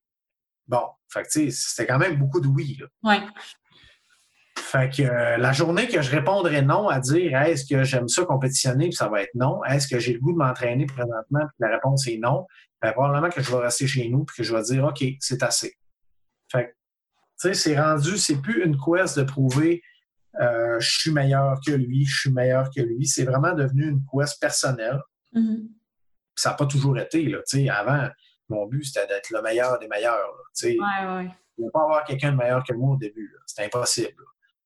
C'était pas, euh, pas viable. Pas, mais là, maintenant, c'est quelque chose qui, je sais que, surtout au niveau classique, le sport est tellement rendu un level de débile que, j'ai vraiment trouvé cette passion-là de partir du point A puis de dire, regarde, j'ai adoré le processus que ça, que, tout ce que ça a pris pour me rendre au point B savoir que j'ai progressé de X kilos, j'ai battu une marque personnelle de 2,5 kilos. Ben, pour moi, c'est une, grosse, grosse, grosse réussite de personnelle. Puis je pense que les gens qui font de la compétition, qui ont travaillé très fort pour atteindre un objectif, mm-hmm. qui sont partis, qui se sont blessés dans la dernière année, qui ont fait un comeback, qui sont devenus plus forts après ça, lors d'une compétition, il n'y a pas une drogue qui va accoter ce feeling-là quand tu atteint ton objectif ultime, qui je pense que vous pouvez le dire tous les deux, particulièrement Amélie, que quand tu as dû gagner pour le du monde, là, regarde, t'es un high sur un crise de coups. le coach aussi était content, en tout cas. c'est clair, là, c'est clair. Ouais, ouais. des moments extrêmes de même. Euh, avec Jessica Benedetto, quand j'allais coacher le championnat du monde en, 2016, qui a fini troisième, tu sais, hors de tout attendre. Puis, mm-hmm. tu sais, c'est des highs que c'est, quand ça redescend, là, c'est rough, là. C'est très dur, mm-hmm. Puis, tu sais, il y en a beaucoup même, tu sais, qui ont, après un high comme ça, qui est tellement intense qu'ils sont pas capables de comme ça. Ouais, ils disparaissent. moi, je dis le pire cadeau que tu peux faire à quelqu'un en powerlifting, c'est de devenir champion sub-junior. C'est le pire. C'est le pire cadeau empoisonné. Il n'y a pas pire que ça c'est tu deviens le kingpin de la planète pendant une journée, puis l'année d'après, tu es une marde. Il faut que tu acceptes que tu es une marde pour probablement deux, trois ans encore. Fait que euh, c'est très, très, très, un, petit parallèle. Euh, Mathieu, euh, justement, Kennedy, lui, il n'a pas été champion du monde sub-junior, mais tu sais, quand il a fini sub-junior, 83 kilos, il est parti avec record au squat, au deadlift, au ah total. Puis, tu sais, ces records-là ont été battus parce qu'on s'entend que des, des records, t'es là, puis à un moment donné, ils se font battre, mais tu, tu sors de là, puis t'es comme, t'es le champion de ta classe, puis après ça, tu arrives dans une classe que tu es là pendant cinq ans, les juniors. Tu arrives là, tu as des personnes qui ont cinq ans de plus que toi, ou beaucoup plus d'expérience, puis tu retombes en bas de l'échelle. Puis là, il faut que tu... Lui, ça fait, euh, ça fait trois ans. Fait dans le fond, il est dans sa quatrième année. Puis euh, il a terminé troisième au national. Fait que ça a pris tout ce temps-là avant de, de remonter les échelons puis d'arriver vers un podium. Mm-hmm. Fait qu'il reste comme un autre national à cette classe-là. Fait faut que tu sois capable de, de t'ajuster sur tes objectifs puis de voir aussi que tu étais à un top à m'amener, ben là, il faut que tu gravisses les échelons puis euh, que tu retravailles pour. Exactement. C'est la persévérance puis la constance et en powerlifting, c'est ce qui est le plus important. C'est pas nécessairement de faire le plus gros cycle d'entraînement, c'est pas d'essayer de, sauver les meubles puis de dire on va faire un small en six semaines puis on va gagner 100 livres sur notre squat. C'est show up, entraîne-toi, suis un plan d'entraînement bien balancé, fais ça pendant plusieurs années, essaye d'éviter les blessures majeures, alimente-toi bien, aie une bonne hygiène de vie, puis il y a des très bonnes chances que tu puisses, euh, si tu as une bonne, génétique, devenir un très bon athlète. Ouais. Euh, quels sont tes euh, objectifs pour le futur comme athlète? Là, présentement, c'est une période qui est extrêmement dure de se fixer dans le futur parce que l'entraînement est vraiment au ralenti. Puis je trouve que moi, je suis un gars vraiment qui, qui, carbure avec des dates, me dire, bon, telle date, je me prépare, je vais être prêt pour telle date. Ouais là, c'est ce que j'ai trouvé très, très dur de s'entraîner dans le néant un petit peu, là, de dire, OK, je m'entraîne, je sais que ça va recommencer, là, mais là, il n'y a pas de date. C'est comme. Fait que ça, pour moi, euh, c'est un combat au quotidien de, de, me parler, de me dire, OK, non, là, aujourd'hui, tu t'entraînes, tu ne penses pas. C'est des objectifs, je dirais, euh, c'est du maintien de la condition physique que je fais présentement. C'est de ne pas mm-hmm. perdre de, masse musculaire, de rester en bonne forme, en temps et lieu, quand la date va sortir, là, je vais passer en mode euh, planification de compétition. Mais présentement, mentalement, moi, si le mental, ça, suit avec le physique. Si mon mental n'est pas, est pas là présentement, ça ne me donne rien de pousser, de risquer de, de me blesser inutilement. Fait que présentement, mes, mes objectifs dans le futur, je veux continuer de compétitionner équipé. Peut-être même faire un retour classique si mon corps me le permet, mm-hmm. euh, pour une, une compétition par-ci par-là. Mais euh, c'est sûr que je veux continuer encore. J'aimerais ça euh, refaire une compétition internationale, puis être capable de faire au moins un top 10, dire OK, j'ai fait un top 10 ou un top 5 à niveau international, je serais vraiment content. Mm. puis juste performer sur une scène de même, c'est tellement pas la même game. Fait de dire que tu vas prendre, mettons, l'avion, tu vas, tu vas être influencé par euh, la bouffe qu'il y a là-bas, le, le, ah, changement d'heure, d'aller performer, c'est quelque chose. Ah oui, c'est quelque chose, c'est très différent. en 2013, euh, j'étais allé en Russie avec Jessica, puis ça n'a pas été comme je voulais. J'ai été malade, j'ai pogné une bactérie dans la bouffe. J'ai perdu 11 livres en 48 heures. Sérieusement, c'était inconcevable comme situation.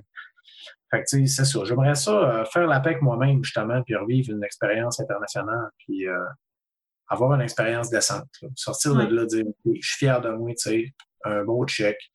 Puis euh, je veux être compétitif au niveau national encore pour le temps que ça. Le temps que je vais décider que je compétitionne sérieusement, je veux être un gars, un gars à battre. Mm-hmm. C'est certain. Good, good. sais, on a parlé au début, tu es propriétaire d'une salle d'entraînement spécialisée en powerlifting puis sport de force. Euh, peux-tu nous dire un peu comment tu as eu l'idée de partir de ce club-là, puis comment ça a débuté, puis pourquoi euh, tu as décidé de faire ça aussi? C'est niaiseux. Je m'entraînais.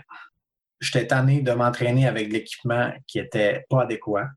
parce qu'il n'y avait rien qui se faisait dans ce temps-là. Euh, c'était les bords de gym commercial. Dans un squat, dans un rack de gym commercial, euh, on passait, intense comme j'étais à l'époque. Je passais pour un malade mental, sérieusement. Ça n'avait pas de bon sens. C'était dangereux, premièrement. C'était. Ça me prenait une place pour m'entraîner. Première raison, trouver un endroit pour, m'entraîner. Ensuite, le désir du coaching est venu avec ça. mon côté pédagogue, euh, ça a été, euh, tu montes un athlète, tu en montes un deuxième, tu en montes un troisième, tu te ramasses, on était à 8, on est rendu 10, on est rendu 12, on est rendu 15. Et fil en aiguille, ben, tu développes une équipe. Puis euh, ça s'est exactement passé comme ça. J'ai toujours désiré améliorer mon équipement. Je me suis jamais payé de salaire durant les dix dernières années. C'est la première année que je me paye un salaire, c'est cette année. Hmm. Fait que euh, j'ai fini mon année financière en 2019. J'ai toujours réinvesti mon argent que j'ai fait avec le gym dans le gym. Fait que j'ai été dix ans sans me payer une scène. Mais c'est ça. Ça a donné que dix ans plus tard, j'ai été capable de me construire une équipe de haut niveau qui est, euh, euh, oui, avec des hauts et des bas. C'est un mot pour moi, présentement, je suis en reconstruction. Perdu beaucoup de membres très, très, très bons. J'en ai encore des excellentes, des excellents. Mais c'est ça. Là, présentement, on est en, est en reconstruction. Nouvelle génération. Nouvelle génération, c'est ça. Ça va revenir, inquiétez-vous pas. le monde dit Ah, Joe, ah, Joe. Non, non. Joe, il travaille, il fait ce qu'il fait mieux, il coule du monde, puis il show up. C'est ça. La passion, je pense. Exactement. Euh, puis, tu sais, c'est une période difficile présentement parce qu'on ne peut pas faire ce qu'on aime. Tu sais, justement, c'est bien beau de coacher en ligne, mais quand tes clients n'ont pas d'équipement, tu sais, maintenant, après un mois d'air squat, là, c'est assez tu as décidé d'ouvrir ton gym. Euh, T'as-tu parti ça tout seul? Oui, j'ai tout fait tout seul. J'ai eu des, bons, des bons acolytes avec moi qui m'ont donné des bons conseils. Jonathan Gilbert en est un. On, on, s'est décollé ça ensemble, mais c'est vraiment moi qui ai décidé d'ouvrir mon entreprise. J'ai appris vraiment sur le tas, OK, mm. euh, en bonne franquette. Puis peut-être que si j'avais su tout ce que ça prenait pour devenir une business légale, j'aurais peut-être choqué. Fait que c'était peut-être mieux comme ça. J'ai vraiment appris sur le tas. J'avais aucun skills de comptabilité, rien. J'ai vraiment appris. Euh, j'ai eu des bons guides, par exemple. Je suis vraiment chanceux. J'ai eu des, très bons guides qui m'ont aidé. Puis euh, une gang de bénévoles, puis une gang dans mon équipe. J'ai la meilleure équipe au monde. Là. Je suis content de les avoir. Je l'apprécie tout le temps. Ils sont tout le temps là pour moi quand j'ai besoin d'eux autres. Euh, sérieusement, je donne beaucoup, mais ils me donnent énormément aussi. Ça, c'est chanceux d'avoir ça. Puis je pense que vous le vivez aussi, vous avez une belle communauté, vous donnez beaucoup. Ben, c'est ça, tu sais, euh, c'est donner et recevoir, je trouve, le powerlifting. Exact. Vraiment. la communauté là-dessus. Il arrive quoi avec ton gym? Je sais que vous avez passé comme par plusieurs phases euh, dans, les, dans la dernière décennie, parce que là, vous avez ouvert en 2006, ça en est passé des choses à votre gym? Oui, c'est là, on est dans la. Moi, je dirais, je pense qu'on vient d'atteindre, on va atteindre la transformation finale. On a, moi, j'ai décidé de prendre cette crise-là comme une opportunité. moi, je suis un gars qui est très. J'utilise beaucoup mon intuition en affaires. Mm-hmm. quand j'ai un feeling, ben, il faut que j'aille gratter, il faut que j'aille toucher. Tu sais, souvent, c'est une question de timing. Hein, euh, les affaires, la, la business, c'est une question de timing. J'avais voulu faire ça il y a deux ans probablement que ça n'aurait pas fait. Mais là, en 2020, à 35 ans, avec le niveau d'expérience que j'ai acquis, la clientèle que j'ai, ben, ça a été ce qui s'est passé. Dans le fond, j'ai réussi à créer un partenariat avec un gym commercial local qui a, qui a une, énorme palette de 1500 pieds carrés. Donc, euh, c'est vraiment une, une, bâtisse qui est flambant neuve il y a deux ans. On a réussi à créer un, j'ai réussi à créer un partenariat avec le propriétaire qui me donne 100% accès à cette euh, salle-là de façon privée, que c'est juste mes membres qui vont avoir accès, puis qui nous donne accès aussi au gym commercial, c'est-à-dire toutes les, les euh, accommodations, vestiaires douche, cardio, machines, etc. Puis en plus de ça, j'ai une salle aussi pour, euh, j'avais quand même beaucoup de machines, j'ai gardé quand même presque le trois quarts de mes machines pour les entreposer là, qui est juste adjacente à ma nouvelle salle. Fait que c'est un énorme projet, sérieusement, c'est je suis vraiment chanceux d'avoir eu cette euh, opportunité-là. Ben, j'ai chanceux, non, je dirais pas chanceux parce que j'amène quand même euh, un produit très intéressant à, ce gym-là qui, tu sais, peut-être un petit peu plus difficile les dernières années. Ça va, euh, c'est un beau partenariat qui est en, qui est en vue. Ça devrait être prêt à, la rentrée des gyms, d'après moi, ça, ça va être prêt. Hmm. C'est vraiment le fun. félicitations pour ça, en fait. Oui, fait que à suivre, vous allez voir ça sur euh, les réseaux prochainement, mais ça va être on, est, on est bien curieux parce que nous aussi, avec notre ouverture de gym, tout ce qui se passe en, en termes de, de, salle d'entraînement spécialisée, ben, nous, ça nous intéresse. Puis on, on est vraiment curieux de tout le processus derrière ça. C'est ça. Tu sais, je passais d'un gym garage qui était très bien mon image quand j'avais 25 ans. C'était vraiment l'image que j'avais de besoin. Je m'inspirais euh, du West Side, un gym qui est. On s'en crisse, là. C'est sale, c'est pas grave. Euh, il y a de la, il y a, des moineaux à terre, c'est pas grave. Mm-hmm. Les poux, ça traîne un peu, c'est pas grave. Ça s'entraîne fort, c'est ça qu'on veut. Tu viens pas pour la qualité des toilettes. Là. Le toit coule un peu. Ça a fait du ouais. mais là, je suis rendu ailleurs. Fait que euh, c'est une, une, évolution qui fait que, c'est avant, je disais tout le temps, le monde qui passe en avant du gym l'été, quand la porte de garage était ouverte, il y avait quasiment un peu Il y avait peur. Trois, quatre gros gars tatoués en chess avec de la musique de mon gars qui joue au bout. Fait que, tu sais, c'était quasiment le feeling que je voulais, là. Si tu voulais, si t'étais game de passer à la porte, là, c'est parce que t'étais game de t'entraîner ici. Fait que un peu une communauté marginale. Euh, à ce moment-là.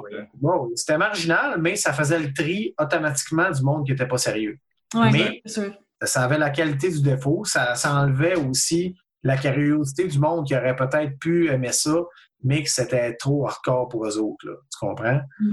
Il fallait vraiment que quelqu'un ait un contact. Si, puis tu sais, je me suis mis à organiser des événements vraiment de high, high class avec la qualité supérieure dans des belles salles. C'est là que j'ai vraiment pris goût à ça. Fait que, ça va beaucoup plus me représenter là, présentement où ce que je rendu dans ma vie. L'évolution du gym. C'est vraiment une évolution. Euh, j'ai aucun regret d'avoir passé 10 ans dans un garage miteux. Ça a formé des caractères et une discipline à, des, à des gens qui euh, jamais de leur vie auraient pensé se pousser dans un sport comme ça. Mais euh, on est rendu à un point que là, c'est level supérieur en plus du gym, tu fais du coaching. Est-ce que tu as, commencé à coacher directement quand tu as fait ton ouverture en 2006 ou ça a pris plusieurs années avant que tu t'investisses là-dedans? J'ai toujours supervisé un petit peu les planifications de, tout le monde. Et ça a vraiment été là, 2008, c'est vraiment là que j'ai commencé vraiment à coacher sérieusement, puis développer, euh, développer des athlètes avec beaucoup plus de connaissances en entraînement. Puis c'est vraiment là que j'ai commencé à coacher pour vrai. Après ça, ça a commencé. Qui est 2011, premier coaché, premier championnat du monde. 2012, coaché, championnat du monde Open classique. 2013, championnat du monde classique. Euh, j'ai coaché après ça un autre championnat du monde en 2016. Euh, après, après 2016, quand j'ai recommencé à, organiser des gros événements avec le Canadien, j'ai ralenti un petit peu dans le coaching. Mm. Pour les années futures, moi, je veux vraiment me remettre au coaching quand ma carrière d'athlète va, va se slacker. Euh, pour l'instant, j'aime ça développer des athlètes. J'aime ça coacher provincial, national, j'ai aucun problème avec ça, mais vraiment le coaching de niveau international, je laisse ça pour euh, à la fin de ma carrière d'athlète. Je trouve que, faire les deux, c'est beaucoup trop en même temps. Tu l'avais fait au début, dans le fond, de ta carrière? Oui, je l'ai fait, je l'ai fait à partir de 2011. 2011, 2012, 2013, 2000, 2014, j'ai sauté l'année. 2015, j'ai pas coaché au championnat du monde, je n'ai pas été. 2016, j'ai coaché. Puis 2017, j'ai, j'ai pas été. OK. Fait que, tu sais, j'ai quand même coaché quatre années, cinq années au niveau international. Puis, qu'est-ce que tu dirais que ça serait ton meilleur euh, moment en tant qu'entraîneur? Encore là, j'en ai plus qu'un. je, euh, je peux pas dire un, deux. Comme entraîneur, euh, premier record du monde de Camille Tremblay au mm. squat. Ça, ça, pour moi, ça a été euh, tout qu'un achievement. Avant ça, Savannah Porzuchek qui finit troisième position, euh, deuxième position au championnat du monde junior. Ça, ça a été une grosse fierté aussi. Là. Là, elle était partie de loin. Elle n'avait jamais fait un sport de sa vie, puis il se rend là. Puis aussi qu'elle fasse euh, record du monde, euh, championne du Commonwealth, record du monde au total à 63 kilos en classique. Hmm. Sans pratiquement aucun entraînement. C'était vraiment un phénomène. C'était vraiment un phénomène de fille. Là. Elle aurait pu devenir championne du monde, c'est sûr et certain. Elle avait le potentiel. Après ça, euh, Justine, championne du monde aussi, sa médaille d'or au bench. Oui. Excellent coach. Marianne, des beaux moments avec Marianne aussi, les championnats canadiens. Ah, tu sais, j'ai une Fauve Bouchard, gagné le championnat canadien, très beau moment aussi, puis qu'elle ait euh, performé l'année passée aussi. C'est le premier, euh, premier mondiaux en plus. Premier mondiaux. Moi, c'est surtout le cheminement que j'ai fait avec qui m'a. Euh, sais, même j'y repense aujourd'hui où je me dis, wow, tu sais, elle m'a appelé euh, un téléphone random, je sais même pas c'est qui, c'est, c'est quelqu'un qui, qui m'a référé, qui l'a conseillé de m'appeler. On se parle au téléphone, elle me dit, je vais aller au championnat du monde en powerlifting. Je fais des penser ça ressemble à, moi, ça. ça. non, mais j'ai été euh, super. J'ai dit, tu vas aller là? Bon, ben, c'est beau, on va y aller, mais c'est ça. Si tu as le potentiel d'y aller, on va y aller, je te jure, mais tout fait que tu y ailles. Puis, on a quand même atteint notre, euh, notre objectif. Puis, c'est une belle fierté, là, même si je travaille pas avec, je suis super fier d'elle. Puis, euh, je sais qu'elle continue avec un très bon coach qui s'en occupe bien. Puis, mm. Pas inquiète Fait que non, j'ai des, des bons. J'en oublie Jessica Benedetto. C'est sûr que Chris, troisième Open, elle était rankée cinquième la première, Maria rate son, son deadlift. Elle cette opportunité de, de, finir troisième. Puis Jess, c'est tout qu'une sautée. Là, elle a pris le risque. Elle s'est ostinée. Jess, c'est une Italienne. Quand elle s'ostine, elle s'ostine. Puis tu peux pas gagner sur elle. Mm-hmm. Elle, elle voulait faire 177,5. Mais elle avait besoin de 175 pour gagner. Ouais. Ah, je me rappelle. Sestine avec moi, avec Ryan Stins. Non, je veux 177, je veux 177. Hey, on lui a fait jurer pour qu'elle l'ait, sinon je pense qu'on l'enterre au Texas. elle l'a fait, puis elle a gagné sa troisième place. Puis non, c'était un moment assez extrême aussi, tu sais, une belle mm. fierté. Puis, euh, j'en oublie, c'est sûr, tu sais. Euh, des beaux moments de coaching. genre, ah, Marc Cardinal, c'était son premier 800 livres euh, au provincial. C'était quelque chose. C'était débile, c'est l'ambiance. Mais on s'entend que Marc Cardinal, à chaque fois qu'il finit un provincial au Québec, l'ambiance est survoltée. Euh, ah, c'était spécial, ce livre-là, parce que tu sais, je me rappelle, Marc qui était allé voir Constantin Constantinov, qui est décédé juste un petit peu avant le provincial, puis il avait dit à Marc, euh, tu vas faire 800 dans pas longtemps. Puis Marc, ça, on dirait que c'est vraiment là. Euh, oui, il y avait des bons entraîneurs, mais mentalement, là, il est revenu de là, puis il a commis un déclic qui s'est fait. Puis mentalement, il était prêt. Là, puis il me l'a dit, il me dit, on dirait quand j'ai levé ce charge-là, il y a quelque chose qui m'a aidé à lever la charge. Mm. Mm. C'était comme surréel un petit peu, ce là c'est ça. Des belles fiertés, sérieusement. J'ai même euh, pour retourner plus loin un peu, Jean-François Caron, qui est pas le Jean-François Caron, l'homme fort, mais j'ai eu un frère qui s'appelle Jeff Caron, qui était un junior, qui se faisait intimider à l'école, qui avait. Sérieux, c'est un success story, cette histoire-là, ça n'a pas de bon sens. Il est parti d'un intimidé à un kingpin qui avait des, un record du monde au squat. Il, il est parti de je suis rien pantoute. Un mois plus tard, un petit gros qui sortait de l'école spéciale au secondaire. Un mois plus tard, il squattait quatre plays. Trois mois plus tard, il squattait 500 livres. Six mois plus tard, il squattait 600 livres. Un an plus tard, il squattait 660. il est parti de 200, 230 livres à 300 livres en un an et demi. Il y avait des troncs d'arbres dans les jambes. J'en ai eu des phénomènes, sérieusement. Tu comprends pas, là, des affaires genre, euh, on fait une entrevue pour le journal, le journaliste arrive, il dit Ouais, ben là, on va, on va prendre une photo avec le Ben, je mettais des poids. On était un samedi matin, il faisait moins 30, il arrivait du Arnold classique. Il a mis quatre plates à bord, il l'a déraqué, il l'a descendu en tempo sur son chest, puis il l'a repoussé. Juste pour une photo, sans aucun warm J'ai vu des affaires assez fortes. Ouais, j'ai eu la chance de côtoyer des phénomènes les dernières 14 années. Fait. Puis ça, moi, ça m'a vraiment fait comprendre que le corps humain, c'est sky's the limit, là. C'est mm. vraiment vrai. Il y a des gens avec des potentiels génétiques puis des, des mindsets qui font que, qui sont capables de faire des choses incompréhensibles que tout le monde pense qu'ils sont dopés. Puis euh, c'est surtout les gens dopés. Tu sais, quand, quand tu es dopé, c'est pas compliqué. Tout le monde qui s'entraîne, qui sont bons, sont dopés. Mm-hmm. Ah, lui est bon, c'est sûr qu'il est dopé. Le monde au faux, c'est euh, C'est ça. Tu sais, ah, elle, elle, sa sauce. C'est lui, ah, il est bon, il est sa sauce. Ça peut pas être possible. la, personne a une amélioration trop rapide et sa sauce. toutes les raisons sont bonnes pour, euh, pour accuser une personne. c'est sûr, sûr qu'il y en a. Il y en a du monde dopé. Là. Je dis pas ça. Là. Mais moi, j'ai vécu, j'ai été capable de. Une de mes fiertés au gym, j'ai jamais vendu un supplément de ma vie au gym. J'ai toujours fait passer l'entraînement, la science, Puis euh, ça a toujours été ça, de, valoriser l'entraînement et non la supplémentation. Mm-hmm. C'est pas. Quand tu vas dans une compétition, dans une autre fédération, les gens ne parlent pas après la compétition, qu'est-ce que tu as fait comme training? C'est qu'est-ce que tu as pris? C'est ça, c'est très différent. C'est ça, exactement. Tandis que, tu sais, nous autres, c'est c'est quoi l'entraînement? C'est quoi la science derrière ce que tu as fait? Pourquoi tu fais des singles? Pourquoi tu fais telle série? Pourquoi tu fais telle variation? Mm-hmm. C'est là qu'on se rend compte que c'est vraiment important de comprendre que l'entraînement, c'est vraiment une science.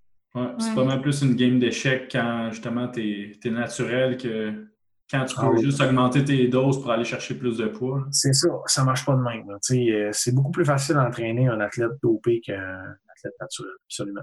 Mm. Euh, dans les dernières années, il y a eu une éclosion euh, de nouveaux entraîneurs. De plus en plus, ça va dans les deux sens. Il y a des personnes qui se disent entraîneurs qui n'ont pas d'expérience. Il y en a d'autres qui veulent beaucoup, mais qui ne savent pas où commencer. Si tu avais un conseil à donner aux personnes qui commencent, ça serait quoi comme, comme entraîneur? Moi, je vais te poser des questions.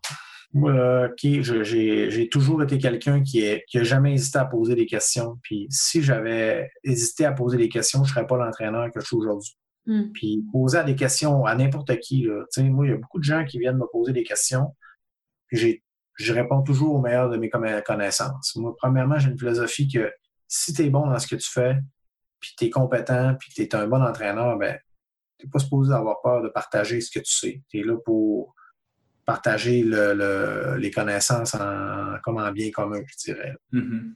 Moi, je n'ai pas peur de parler d'entraînement avec un coach, je n'ai pas peur de référer des gens à quelqu'un si c'est plus dans mes compétences, ben garde, ça me fera plaisir de, le donner à quelqu'un d'autre. Puis c'est pas tout le monde qui pense comme ça. Mm-hmm. je pense que quand tu atteins ce niveau-là, ben c'est là que tu trouves des opportunités bien plus grandes que si tu gardes tes affaires pour toi et tu, tu partages rien. Fait qu'exemple, moi, je, me suis retrouvé, c'est niaiseux ce que je vais dire, là, en 2013, championnat du monde junior, j'étais à Mousse déjà d'un trou perdu, OK? Je suis dans un spa, j'ai des tatous, je suis entouré de Russes. Je dis pas un mot russe. Et euh, il y, a, un Russe que moi, je savais très bien c'était qui parce que j'étais creepy en esti, je l'avais stalké. Zuban, je me souviens même plus de son nom, André Zoubaniev, quelque chose de même. Je savais qu'il squattait puis qu'il benchait. Il squattait 890 puis qu'il benchait 660. Fait que je l'avais, je l'avais stalké à l'époque, puis je savais qu'il coachait l'équipe junior cette année-là. Fait que ça a donné que lui, il tripait ses tatous. OK? Ça a donné bien, j'en manquais pas de tatous. Puis il trouvait donc j'avais des beaux tatous. Fait que je me suis mis à jaser avec lui via, avec un traducteur. OK? Puis je me suis mis, on a jasé de tatous pendant une soirée. Le lendemain, on s'est revus. Là, j'ai été sneaké un peu, je me suis mis à parler d'entraînement. Fait que là, parle d'entraînement, prendre la boisson avec eux autres, commence à se faire du fun. Troisième journée, on est là 16 jours. Troisième journée, parle plus d'entraînement. Quatrième journée, oh, beau qu'une session d'entraînement avec lui. Hmm. Cinquième journée, je me suis entraîné trois jours avec eux autres. J'ai appris plus en trois jours que dans toute ma vie, sérieusement. Je, peux te dire, tout ce que je sais au niveau technique en powerlifting, ça s'est fine-tuné durant ces trois jours-là. J'aurais juste vécu ça, là, ça aurait effacé mes, les, six années que j'avais avant. Puis euh, ça a tout réglé euh, les connaissances que, tu sais, exemple, là, début des années 2000, le sumo deadlift, c'était un lift qui était dégueulasse. Sérieusement, le monde ne savait pas faire de, de sumo deadlift. Tu avais un ou deux lifteurs super naturels qui étaient clean à fond. Le reste, c'était des cauchemars. C'est là qu'on voit qu'on est vraiment en retard sur justement les pays de l'Europe de l'Est au niveau technique. je dis bien mm. technique. Euh, il y était des, dizaines d'années, des dizaines et des cinquantaines d'années en avant nous autres au niveau, au niveau technique. Fait que, tu sais, ces trois jours-là que j'ai passé là, j'en ai rappelé toute ma vie. Puis j'ai passé aussi deux semaines au Westside avec Louis Simon. Euh, ça, très peu de gens le savent. En 2010, j'étais allé m'entraîner deux semaines là-bas avec Savannah. Puis, euh, ça a été deux semaines capotées. Je suis arrivé là, j'avais même pas d'invitation. Je suis arrivé là à 6 heures le matin. J'ai dit, moi, je m'en viens m'entraîner. Il dit, oublie ça, t'es pas assez fort pour t'entraîner ici. Je fais, ah ouais, j'ai dit, c'est beau. J'ai dit, gars, donne-moi une chance. Fais juste moi une chance. Je rentre en dedans. Je te dis, on va, si vous benchez un matin, je vais bencher avec vous autres. Ben, Carlis, j'ai benché plus que un, un gars qui était euh, top bencher ce, matin-là. dans l'équipe. Puis c'est là que j'ai piqué sur sa curiosité. Fait que euh, j'ai été capable de m'entraîner. Là, pendant deux semaines, il me payait euh, souper, déjeuner, chambre d'hôtel. Il me donnait une barre, des ses livres autographiés. Me donnait un. Aïe, aïe. Puis je restais là deux semaines. tu sais, moi, je suis un parmi tant d'autres. Il a fait ça avec des dizaines de personnes. Tu sais, puis euh, moi, j'ai que du bon à dire de ce monsieur-là. C'est un monsieur vraiment spécial, mais tu sais, il était là pour moi en crise, puis il m'a appris beaucoup de choses, sérieusement. T'as-tu encore contact avec lui? De temps en temps, euh, euh, j'ai envoyé un courriel pour. je l'ai vu l'autre fois en entrevue, il y avait mon, il y avait mon chandail Mofo, j'ai trouvé ça drôle en crise. Ouais, Mon vieux chandail Mofo, il était dans une entrevue pour un podcast, puis il y avait le chandail, mon premier chandail Mofo que j'ai fait en 2010. Aïe, aïe.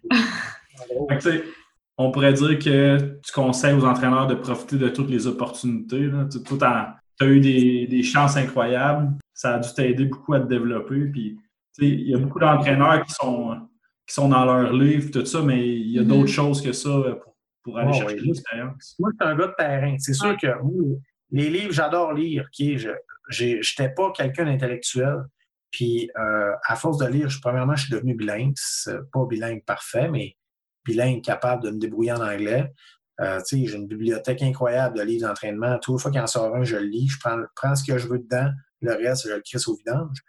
Mais c'est ça, tu sais, à un moment donné, ce qui le but quand tu es un entraîneur, faut que tu forges ta, ta philosophie d'entraînement en expérimentant avec tes athlètes, en expérimentant avec toi si tu es un athlète, puis il faut que tu fasses toi-même tes conclusions. Qu'est-ce que moi, il a marché? Qu'est-ce que j'ai expérimenté qui a moins bien marché? Pourquoi cette méthode-là, ça me, plaît? Pourquoi cette méthode-là, ça me plaît moins? Puis c'est des fois, tu vas lire un livre de 200 pages, puis tu vas retirer trois lignes dans le livre qui va faire hein, ben ça, je pourrais faire ça, tu sais. Ça, mm. j'aime vraiment ça. Puis le reste, des affaires qui t'intéressent plus ou moins, mais je pense que tu peux tirer une leçon de chaque personne. Moi qui me dis, ah, une méthode conjuguée, c'est de la merde. Ah, ça, telle méthode, c'est de la merde. OK, fine, c'est correct. Moi, je te dis, en méthode conjuguée, j'ai développé des athlètes de football avec des, résultats incroyables. OK, là, je te dis, j'ai vraiment eu des bons résultats. Premièrement, ton plan, il faut que tu y crois. Puis quand tu le vends à ton athlète, il faut qu'il y croit aussi. Puis si déjà là, tu as ça en partant, puis tu es bien dosé, là, tu pars sur un pas positif. Là. Mm-hmm. Mm-hmm. Euh, chaque méthode c'est pour et c'est contre moi, j'ai été capable de me développer un système d'entraînement qui, fonctionne avec des charges prescrites, avec des RPE. C'est beaucoup de selon la personne. Tu sais, j'ai pas de, système unique. C'est très, très adapté à, chaque personne à qui j'entraîne. Il y a des concepts de base qui restent les mêmes. Mais tu sais, je suis heureux de. J'ai un coffre à outils, je considère que j'ai un coffre à outils très large, puis je suis capable de me servir de chaque outil. Mm-hmm. Quand même que tu as plus gros coffre à outils sur la Terre, tu as les plus grosses connaissances, si tu n'es pas capable de rien appliquer, parce que tu n'as pas la chance ou tu n'es pas conscient de, comment utiliser tes outils, ben, tu ne seras pas un, bon coach, tu ne seras pas un excellent coach, du moins. Mm. ce que je dis aux jeunes, c'est poser des questions, payer, si tu pars en séminaire, va voir, tu veux aller voir lui, ah, tu le trouves bon sur Internet, envoie-y pas un courriel. Dis, je m'en viens passer trois jours avec toi, combien ça coûte? C'est ça. Tu vas apprendre, là, c'est ça paye, puis va voir la personne en, personne, pose des questions. C'est la meilleure façon pour apprendre, sérieusement. Fait que moi, je n'importe qui qui commence, là, qui s'en viendrait, moi, l'été, en plus, je travaille pas. Tu veux t'en venir passer une semaine avec moi au faux coacher du monde? Viens temps, je vais t'héberger chez nous gratuit, mon homme. Ça me fait plaisir de t'aider. Mais c'est ça, c'est pas tout le monde qui est prêt à faire ça. Mais ça arrive de temps en temps, un ou deux crinqués, là. Il y en a tout le temps un qui descend. c'est ces personnes-là que tu finis par revoir en compétition puis qui, se développent comme étant des bons entraîneurs. Souvent, les personnes qui veulent le plus, ben, ils vont faire les, premiers pas pour, se développer. C'est ça. Au fil des années, j'ai des gens qui sont venus d'un peu partout au Canada, qui sont passés au gym. Puis euh, ils ont toutes tiré une leçon de quelque chose. C'est sûr. Euh, dans le fond, tu viens de quitter la, comme président de la fédération. Tu as été président de, la, de 2016 à 2020. Euh, mais ça fait quand même beaucoup plus longtemps que tu t'impliques. Une fois que tu as quitté, qu'est-ce que ça va être les enjeux euh, pour le successeur qui va prendre la fédération en main puis qui va développer le sport? Bien, les enjeux restent quand même les mêmes que j'ai vécu, dans le sens que les enjeux au Québec, c'est développer le nombre de membres. on est une mm. grosse province, puis on est 300, moins de 300 membres. Il y a quelque chose à quelque part qu'on ne fait pas bien. C'est sûr et certain. je pense que ça serait très possible pour une province comme nous de monter à 500 membres d'un avenir approché si on est capable de bien promouvoir le sport. Puis comme je pense, le, moi, selon moi, ce qui était le, cheval de bataille numéro un, c'est les réseaux sociaux en 2020. Oui. Puis là, quatre ans, c'était peut-être pas ça, mais là, on est rendu là. Mm-hmm. Puis on n'est pas présent sur les réseaux sociaux. Je pense que même s'il y a des gens qui pensent que c'est peut-être pas ça, mais moi, je pense que tout le monde est là-dessus. Il faut mm-hmm. continuer de pousser là-dessus. Puis les meilleurs leveurs se sont fait des, carrières resto euh, professionnelles avec ça. Fait que je vois pas pourquoi que ça peut pas être utile pour nous autres. je pense que les réseaux sociaux, c'est un gros, un gros enjeu pour développer le sport. Puis, euh, développer le scolaire, c'est quelque chose que je pense qui est très, très, très, très important. Parce que comme moi, je l'ai vécu, moi, mon premier travail en enseignement, c'était de travailler dans une salle de sport-études. Je commençais euh, avec des jeunes, tu sais, puis je les, je les grabais. Je disais, hey, ça tente-tu de venir essayer au gym? Je te donne une semaine, je te donne un mois. Fait qu'ils commençaient comme ça. Fait que j'en ai rentré plusieurs. Moi, c'était ma porte d'entrée. Toutes mes mm-hmm. meilleurs lifteurs, Camille, Chap, je les ai pognés de main quand tu commences à 15 ans, ben, laisse-moi te dire que quand tu es rendu à 23 ans, tu lèves des poids, mon homme. Fait que quand tu vois euh, les juniors euh, qui commencent à cet âge-là puis qui performent à haut level comme ça, rendu euh, même pas à leur dernière année junior, ben, c'est un bon bout qui lève des poids. C'est sûr et certain. c'est une belle porte d'entrée, je trouve, euh, le scolaire, mm-hmm. pour créer des athlètes puis augmenter notre bassin. Parce qu'on a très peu de sub-juniors je pense qu'on a beaucoup à aller gagner au niveau des sous-juniors. On en a pratiquement pas. Fait que sans dire que ça prend juste que ça, c'est pas la principale catégorie juste à développer. Il y a beaucoup d'open puis de juniors à aller chercher encore, mais sub-junior, c'est la catégorie, je pense, qu'on peut développer le plus facilement sans pas tant d'efforts. Tandis que mm-hmm. ce que ça prend pour développer ça, ben, c'est des coachs. Mhm. ça, prend des gens, qui sont là physiquement dans des milieux scolaires qui vont dire à tel jeune Hey, toi là, je veux que tu fasses ça. Là, tu lui montres une vidéo, puis là, c'est ça que tu vas faire. Ça te tente-tu? Oui, non, viens essayer, je te donne un essai. Viens. Tu sais, moi, c'est ça que je fais. Là. J'ai jamais chargé les premiers mois à tous les athlètes que j'ai spotés. Puis moi, je les spottais. C'était vraiment, bon, toi, tu veux ça te tente-tu? Je te donne un entraînement tu viens. Puis là, ils se sentent privilégiés. Mm-hmm. Fait que souvent, tu sais, c'est même que tu crées une relation de confiance avec eux autres. Puis euh, c'est ça, ça prend des modèles, des, des, modèles physiques de gars, de filles qui sont inspirants. Comme, euh, tu sais, je prends Marianne, euh, elle commence à coacher tranquillement, elle, étudie en kin. Tu sais, maintenant, ça va être ça. On va choisir une, on va en commencer une, tu sais, puis le coaching, ça, ça, se développe comme ça. Mais le niveau scolaire, je pense que ça serait vraiment une avenue vraiment intéressante à développer, effectivement. Mm. Tu es rendu jusqu'à la présidence, mais tu sais, qu'est-ce qui a fait que tu as voulu t'impliquer autant dans la fédération que dans le sport?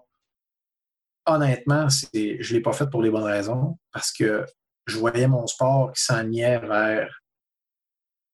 Le 4 ans, c'était pas chic. Là. Personne ne voulait s'impliquer. Il n'y avait aucun bénévole.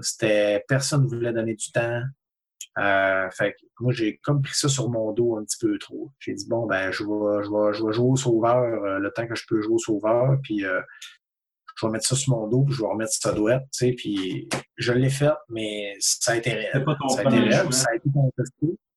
Non, c'était clairement pas mon premier choix. Je l'ai pas fait de gaieté de cœur parce que j'aurais pu faire bien d'autres affaires. J'aurais pu me concentrer bien plus sur ma carrière de lifteur que d'être président.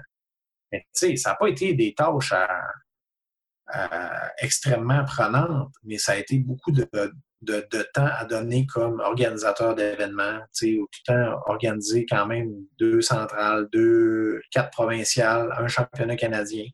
ça a été euh, ça a été des gros défis quand même à relever, que je pense que j'ai très bien relevé. Puis euh, je considère que je pense que, entre autres, ce que j'ai amené le plus, c'est la, relever la qualité des compétitions qui se tiennent au mmh. Québec. Là, je pense que j'ai été un bon instigateur d'organisation ou des événements de qualité.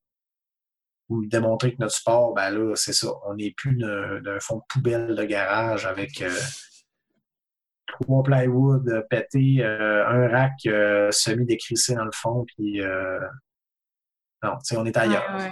On est un sport, on est des pros à cette heure, on n'est plus des amateurs. maintenant que tu quittes la présidence, euh, ça va être quoi ton rôle? sur quoi tu penses concentrer ton énergie là, en termes de membres ou de. Ben, mon énergie, c'est c'est fixé, c'est vraiment très clair. C'est moi-même, parce que j'ai donné énormément à tout le monde durant les dernières années. Puis là, je veux vraiment me concentrer sur mon cul à moi pour les, les peu d'années open qui me restent. Puis euh, mon équipe physique. Ça, c'est mes deux priorités. Après ça, l'online coaching que je vais diminuer euh, considérablement. L'année passée, j'ai monté jusqu'à 17 lifters. Assez que j'ai délégué énormément d'athlètes que j'avais au gym à quelqu'un d'autre. Puis c'était correct, mais en même temps, ça m'a fait perdre ma réalité première. Ma, ma mission première, c'est de développer des athlètes homophones. C'est ça ma mission première. Après ça, c'est de m'occuper des athlètes en ligne. Fait que je vais être beaucoup plus sélectif pour qui je vais entraîner en ligne versus. Mm-hmm. Euh, c'est pas juste une question d'argent. Je l'ai fait là, cette année, oui, ça a été payant, c'est bien beau, mais pas à n'importe quel prix. J'ai mis fin à, plusieurs, euh, plusieurs euh, planifications d'entraînement en ligne parce que justement, sais, j'étais pas super à l'aise là-dedans. C'était très prenant au niveau du temps. Puis euh, je veux vraiment me consacrer à ce que je vais avoir. C'est, je veux que ce soit des athlètes en qui je crois, puis qu'eux autres sont autant motivés que moi. C'est pas juste une question d'argent. Mm-hmm. On sait aussi que ça va être toi qui vas s'occuper de donner la formation pour les entraîneurs. C'est une de tes tâches qui te reste quand même à la fédération. Est-ce que tu pourrais nous en dire plus euh, sur ce qui s'en vient, puis en quoi est-ce que euh, cette formation-là va être importante pour les, entraîneurs? Oui, dans le fond, cette formation-là, c'est comme l'égalité d'un programme national de certification des entraîneurs qu'on ne peut pas encore qualifier de, de, tel programme parce qu'on n'atteint pas les euh, critères requis par le, programme de PNCA mm-hmm. national. cela dit, ce programme-là, ça a été conçu par euh, un, sous-traitant qui est un, chercheur en KIN, qui, est un, qui a son PhD, qui travaille euh, dans l'Ouest canadien. C'est un programme qui est vraiment, vraiment très bien monté. c'est vraiment on, voit tout là, dans ce programme-là. C'est un programme d'une fin de semaine, donc c'est pas euh, c'est deux fois huit heures. C'est une, une, fin de semaine complète. Là.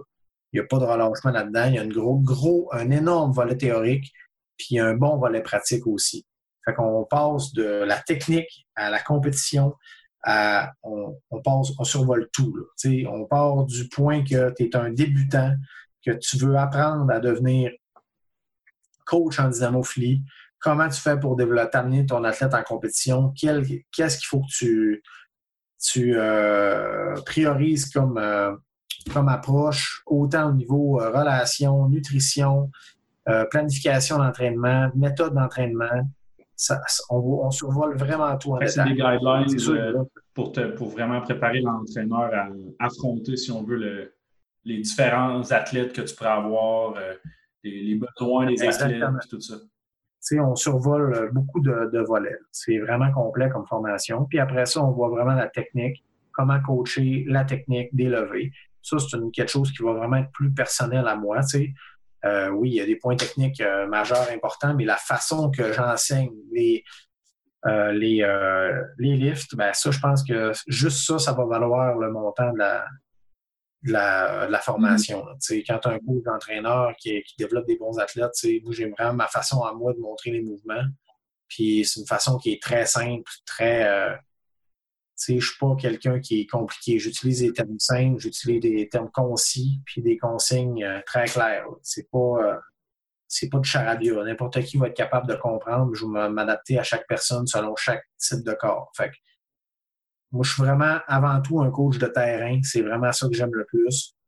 Fait que pour, pour ce côté pratique-là, je vais vraiment être euh, quelque chose d'intéressant. C'est sûr que peut-être la première formation, ça va être une, période de mm-hmm. rodage. Ça veut pas dire que la formation va être moins bonne, mais c'est de, de se roder en termes de temps, en termes d'échéancier. Euh, ça va être un essai, mais euh, c'est à venir. Puis cette formation-là, c'est pas juste pour des gens qui veulent devenir coach officiel parce que cette, formation-là va te permettre de devenir un coach certifié de la CPU. Donc, d'ici quelques années, on parle à peu près, je pense, deux ans, euh, la formation va devenir obligatoire pour les coachs au niveau des, championnats régionaux canadiens puis des championnats nationaux, éventuellement des championnats provinciaux aussi. Fait que ça va être une formation qui va devenir obligatoire dans le futur, c'est certain. En termes d'échéancier, avec ce qui se passe présentement, on retarde tout le temps un petit mm-hmm. peu, mais ça s'en vient.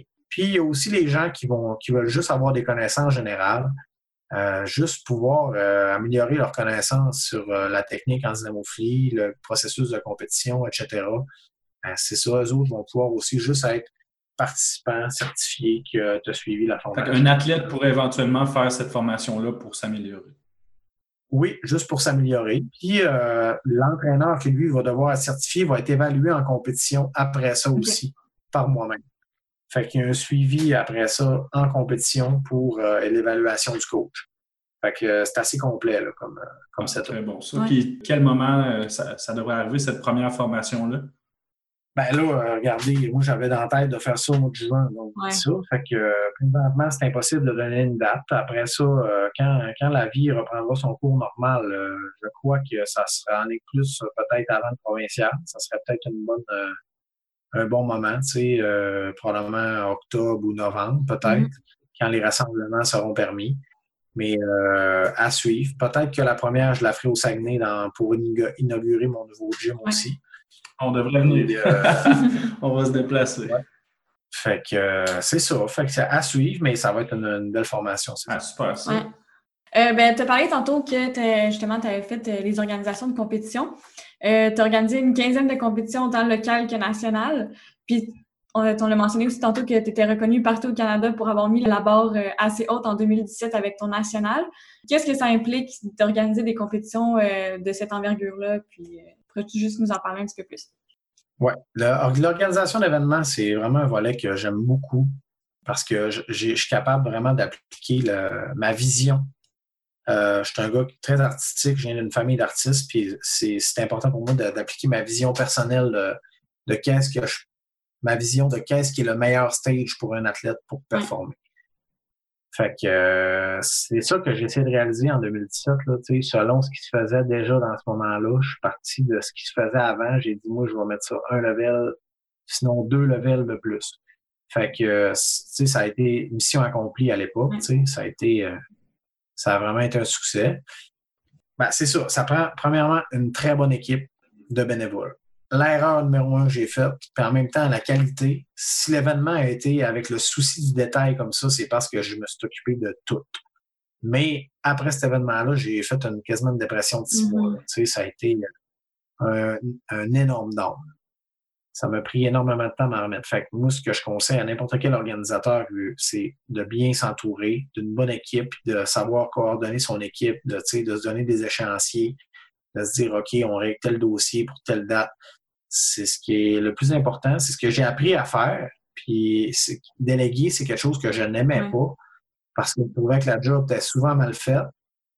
Fait que là, tu sais, c'est quelque chose que j'ai appris à faire. Fait que je m'occupe des affaires que je trouve prioritaires, que je veux qu'ils soient vraiment à mon goût. Puis le reste, après ça, tu sais, faut que tu fasses confiance aux gens qui travaillent avec toi. Mm-hmm. Il faut que tu acceptes que ça ne soit pas nécessairement comme toi. Tu comme toi, tu aurais aimé. C'est de trouver une vision commune, tu sais, que quand tu organises avec quelqu'un, c'est de partager, de travailler en équipe. Tu sais, au début, c'est quelque chose que j'avais jamais travaillé en équipe vraiment, tu sais. Fait que ça a été un apprentissage pour moi. Je l'ai appris de la façon dure, mais euh, aujourd'hui, euh, je peux te dire que, tu sais, après ça, après les provinciaux, les centraux, les cités, je me suis, euh, ça a été vraiment un energy saver, je peux dire, comparé au national que j'ai organisé en 2017. ça a été beaucoup plus simple, puis de faire confiance aux gens, puis de d'être reconnaissant aussi envers tous les gens qui nous donnent. C'est, moi, je le dis tout le temps, je suis rien si je n'ai pas mon équipe. Mm-hmm. Euh, Mofo, c'est oui, c'est Joël, mais c'est les, les 60 personnes qui m'ont aidé, euh, puis les, 80 bénévoles que j'ai eus. C'est ça. Mofo, c'est l'équipe aussi qui me font confiance. C'est vraiment ça. Mm. C'est d'être reconnaissant, puis euh, j'en suis reconnaissant, je leur dis tout le temps. Puis présentement, j'ai beaucoup d'aide encore présentement pour notre réaménagement. Puis je, pense que je suis le gars le plus chanceux du monde d'avoir tout cette équipe. clairement. C'est quoi, selon toi, le, secret d'une bonne compétition, d'une compétition qui est réussie? Premier, premier critère, équipement de, base. Là, ça prend une salle d'échauffement qui est fonctionnelle. C'est ça. Si tu as des flights, comme on en a parlé récemment, si tu as des flights de 15 et tu as deux racks, ça part pas mm-hmm. bien. Fait que bon, équipement d'échauffement de qualité, équipement de plateforme de qualité, premier critère. Deuxième critère, avoir des bons bénévoles pour euh, rouler la compétition dans les temps. Moi, c'est très important. Si on dit ça commence à 10 heures, ça commence à 10 heures. Moi, le temps, c'est quelque chose que je trouve que, qui est assez important. Euh, si tu veux rouler un événement de qualité, ben, si tu prends trop de temps, si tu n'en prends pas assez, ça prend un juste milieu pour euh, s'assurer que les leveurs puis euh, les bénévoles sont capables de, de fournir. Donc, ça, c'est deux critères, selon moi, très importants. Après ça, c'est personnel à chaque, à chaque organisateur. Tu sais, rendu là, moi, j'aime ça avoir une ambiance qui est, qui est plus excentrique un petit peu. Là. Ça prend de la musique, ça prend un décor qui est plaisant, ça prend. Un show. exactement. C'est ça. Un showman, ça prend de la musique. L'église, là, moi, ça m'intéresse pas. Dans mes compétitions, tu sais qu'il va y avoir de la musique. Tu sais que s'il y a des arbitres anglophones, ils vont, ils vont chialer que la musique est forte. Puis, tu sais que s'il y a un pour qui passe, ils vont te le dire. Mais ça fait partie de la game. Je me suis chicané cette année central pour ça. sais euh, J'avais des arbitres très, très sévères. Puis, euh, regarde, vous ne viendrez pas me dire comment rouler mes compétitions Saguenay. Je ne suis pas mon premier arbitre. Euh, adaptez-vous, c'est moi qui run mon show. ça, c'est bien important. en janvier dernier, tu nous es arrivé avec un tout nouveau concept qui est le Strong Fest. Est-ce que tu peux nous expliquer un peu quel est le concept derrière ça? Puis, C'est un concept, c'est une association que j'ai faite avec mon partner Simon Boudreau, qui est euh, responsable du club des hommes forts Saguenay Strongman. Euh, dans le fond, ça fait un an qu'on travaille ensemble, qui entraîne ces gens au MOFO. C'est vraiment, euh, il est vraiment venu avec sa gang me trouver au MOFO. On a pris une entente, un partenariat. Puis, euh, il est arrivé avec cette idée-là, hey, on pourrait organiser une compétition. Fait que là, on est parti avec l'idée d'une compétition. Bon, on est là, moi, je suis parti avec l'idée d'un festival. Bon, là, on est parti avec l'idée d'un festival de force. Fait que c'est vraiment nos idées communes qui a fait que OK, go. Puis, tu sais, comme les gens me connaissent, quand je dis, OK, on clenche ça telle date, telle affaire, ça va coûter tant, c'est parti. Une semaine plus tard, c'était booké, la salle était bookée. On a contacté CrossFit, Strongman, bras de fer, powerlifting. La compétition en branle, le branding, tout était en branle. Fait que ça s'est vraiment passé comme ça. Ça s'est, ça s'est développé euh, d'une discussion, puis deux jours plus tard, c'était, c'était mm. Fait que ça a été un méchant succès, sérieusement. 450 personnes qui sont passées. Euh, vraiment de belles compétitions. Une petite compétition powerlifting, quand même. On était 21, euh, je pense. Mais euh, personne, je pense, qui n'a pas eu de plaisir là. La foule était malade. C'était vraiment hot. Là. Fait que pour la prochaine année, on rajoute une journée en plus. On va ajouter le dimanche, on va ajouter une compétition plus amateur de CrossFit, puis une compétition d'haltérophilie euh, fédérée. Fait que euh, c'est une, euh, une, belle, une belle suite pour cet événement-là. Tu sais, en janvier, il fait fret. Il y, a, il y a le Strong Fest. Tu sais, ça va être populaire, c'est sûr. Organiser des événements l'été au Saguenay, les gens, il y a tellement de loisirs, c'est plus difficile de rassembler tout le monde. Fait que non, non, nous autres, on fait ça en hiver quand il n'y a rien à foutre, c'est frais dehors, c'est. Un, peu de joie dans, euh, dans l'hiver. ça commence bien l'année aussi pour la saison de powerlifting. Oui, vraiment, vraiment. Puis euh, c'est une, belle compétition, sérieusement. tout le monde est trippé. Vraiment... As-tu déjà une date pour nous? Euh, ça va être début février. Ça va probablement être la première de février pour le Strong Fest pour 2021. À surveiller. ouais, bon. On se demandait, parce que tu as organisé le championnat canadien en 2017, Centro en 2017-2019, qu'est-ce que tu nous réserves dans les prochaines années en termes d'organisation de grosses compétitions? Est-ce que tu prévois réorganiser comme des, compétitions de niveau national? Qu'est-ce que Ou central aussi. Oui, c'est ça.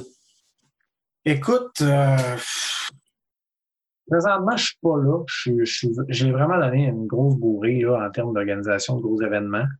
Euh, je veux vraiment me concentrer sur le Strongfest peut-être pour la prochaine mm-hmm. année, puis prendre une décision plus l'année d'après. Peut-être j'aimerais s'organiser le championnat provincial 2021. Euh, Écoute, euh, je suis bien ouvert, c'est sûr. Puis là, tu sais, pour un championnat canadien, c'est sûr que si on est pour refaire un événement comme ça, ben, ça va se faire plus Québec-Montréal, ça c'est certain. Je l'ai fait une fois au Saguenay, je suis content. C'est check, c'est réglé. Je ne le refais pas deux fois. Puis c'est ça, avec Québec, Montréal, c'est toujours de trouver les salles. Mais là, je pense que là, avec vous autres, ce qui s'en vient, partenariat, tout est possible. Puis c'est peut-être un jour. Peut-être, effectivement. Nous, on organise notre premier central en 2022. ça nous laisse encore un peu de temps pour se préparer, mais si on s'il y a de quoi qui est possible éventuellement après ça, quand on va aller avoir été chercher notre expérience en termes d'organisation de grosses compétitions, mais on ne sait jamais. Hein, on pourrait organiser quelque chose ensemble. Non, non. Puis, tu sais, notre tour va venir sur la carte. Là. il va falloir donner non. C'est sûr et certain. On ne va pas toujours rester dans l'Ouest. Effectivement. Euh, sinon, après toutes ces années d'expérience, euh, quel conseil tu donnerais à quelqu'un qui voudrait commencer dans le sport? Euh, je dirais exactement la, même chose qu'aux jeunes coachs. Pose des questions, entoure-toi des, bonnes personnes, puis faire ça par soi-même. Oui, OK, il y a des gens qui sont vraiment autodidactes, puis qui ont facilité d'apprendre avec surtout les, toutes les ressources qu'il y a sur Internet, mais avoir un coach, c'est vraiment, vraiment important. Surtout dans les deux, trois premières années, tu n'as pas le choix d'avoir un coach qui va te guider. Ça va t'éviter de faire des erreurs, développer des, blessures dures, inutiles, des imbalances. Ça peut t'éviter tellement de problèmes. Ça va tellement te faciliter la tâche. Trouve un bon coach, puis euh, investir sur son corps, sur son, dans son sport, c'est vraiment, je, prends le mot investir parce que c'est un investissement. C'est pas une dépense. Pas le monde qui me dit combien ça coûte? OK, erreur. Ça part pas bien. C'est vraiment c'est un investissement. le monde dit ouais, c'est cher. c'est cher, mais crime. Euh, si je te dis que dans trois mois, tu, tu fais 100 livres de plus que ce que tu faisais au squat, tu vas-tu être content de ton investissement? Ben oui, c'est sûr. Bon, ben c'est ça. Il faut que tu le vois d'une autre façon que si tu es tout seul dans ton gym, tu vas-tu arriver à ces fins-là dans le même nombre de temps? Je ne pense pas. C'est de l'éducation beaucoup, là. Euh, c'est ça. Les gens sont prêts à aller euh, sortir au bar et gaspiller 150 euh, d'une soirée en boisson, mais ils ne sont pas prêts à payer 100 par mois pour un coach. Ben, moi, je suis désolé, mais c'est ça. Moi, je sais ce que je vaux. Puis après 15 ans, si tu n'es pas prêt à payer 100 pour t'entraîner, ben, prends un autre. Désolé, je peux pas. Good. Euh, pour vrai, Joe, merci beaucoup d'être venu partager tes expériences. Euh, je suis sûr que ça va avoir été enrichissant et inspirant pour les personnes qui nous écoutent. Euh, en tout cas, nous, ça nous a beaucoup intéressé. Je pense que tu es, une personne qui est comme plein d'histoires, tu as beaucoup de justement de choses à compter.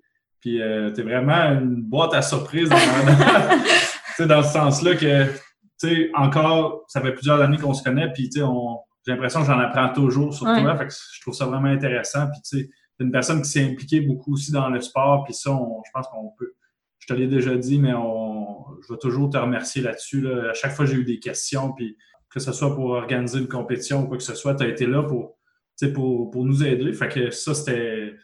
Parce qu'on est vraiment on est vraiment content de ce que tu as fait pour le sport et pour, euh, pour nous autres. On sait qu'on peut compter sur toi aussi. Exact. Je souhaite un bon succès avec ton nouveau projet de ton gym. Ça s'en vient. On a bien hâte de voir ça. Euh, tu nous as dit que ça allait sortir bientôt. Euh, dès que les gyms ont ouvert, tu vas pouvoir nous, en donner plus d'informations. Oui, oui, oui.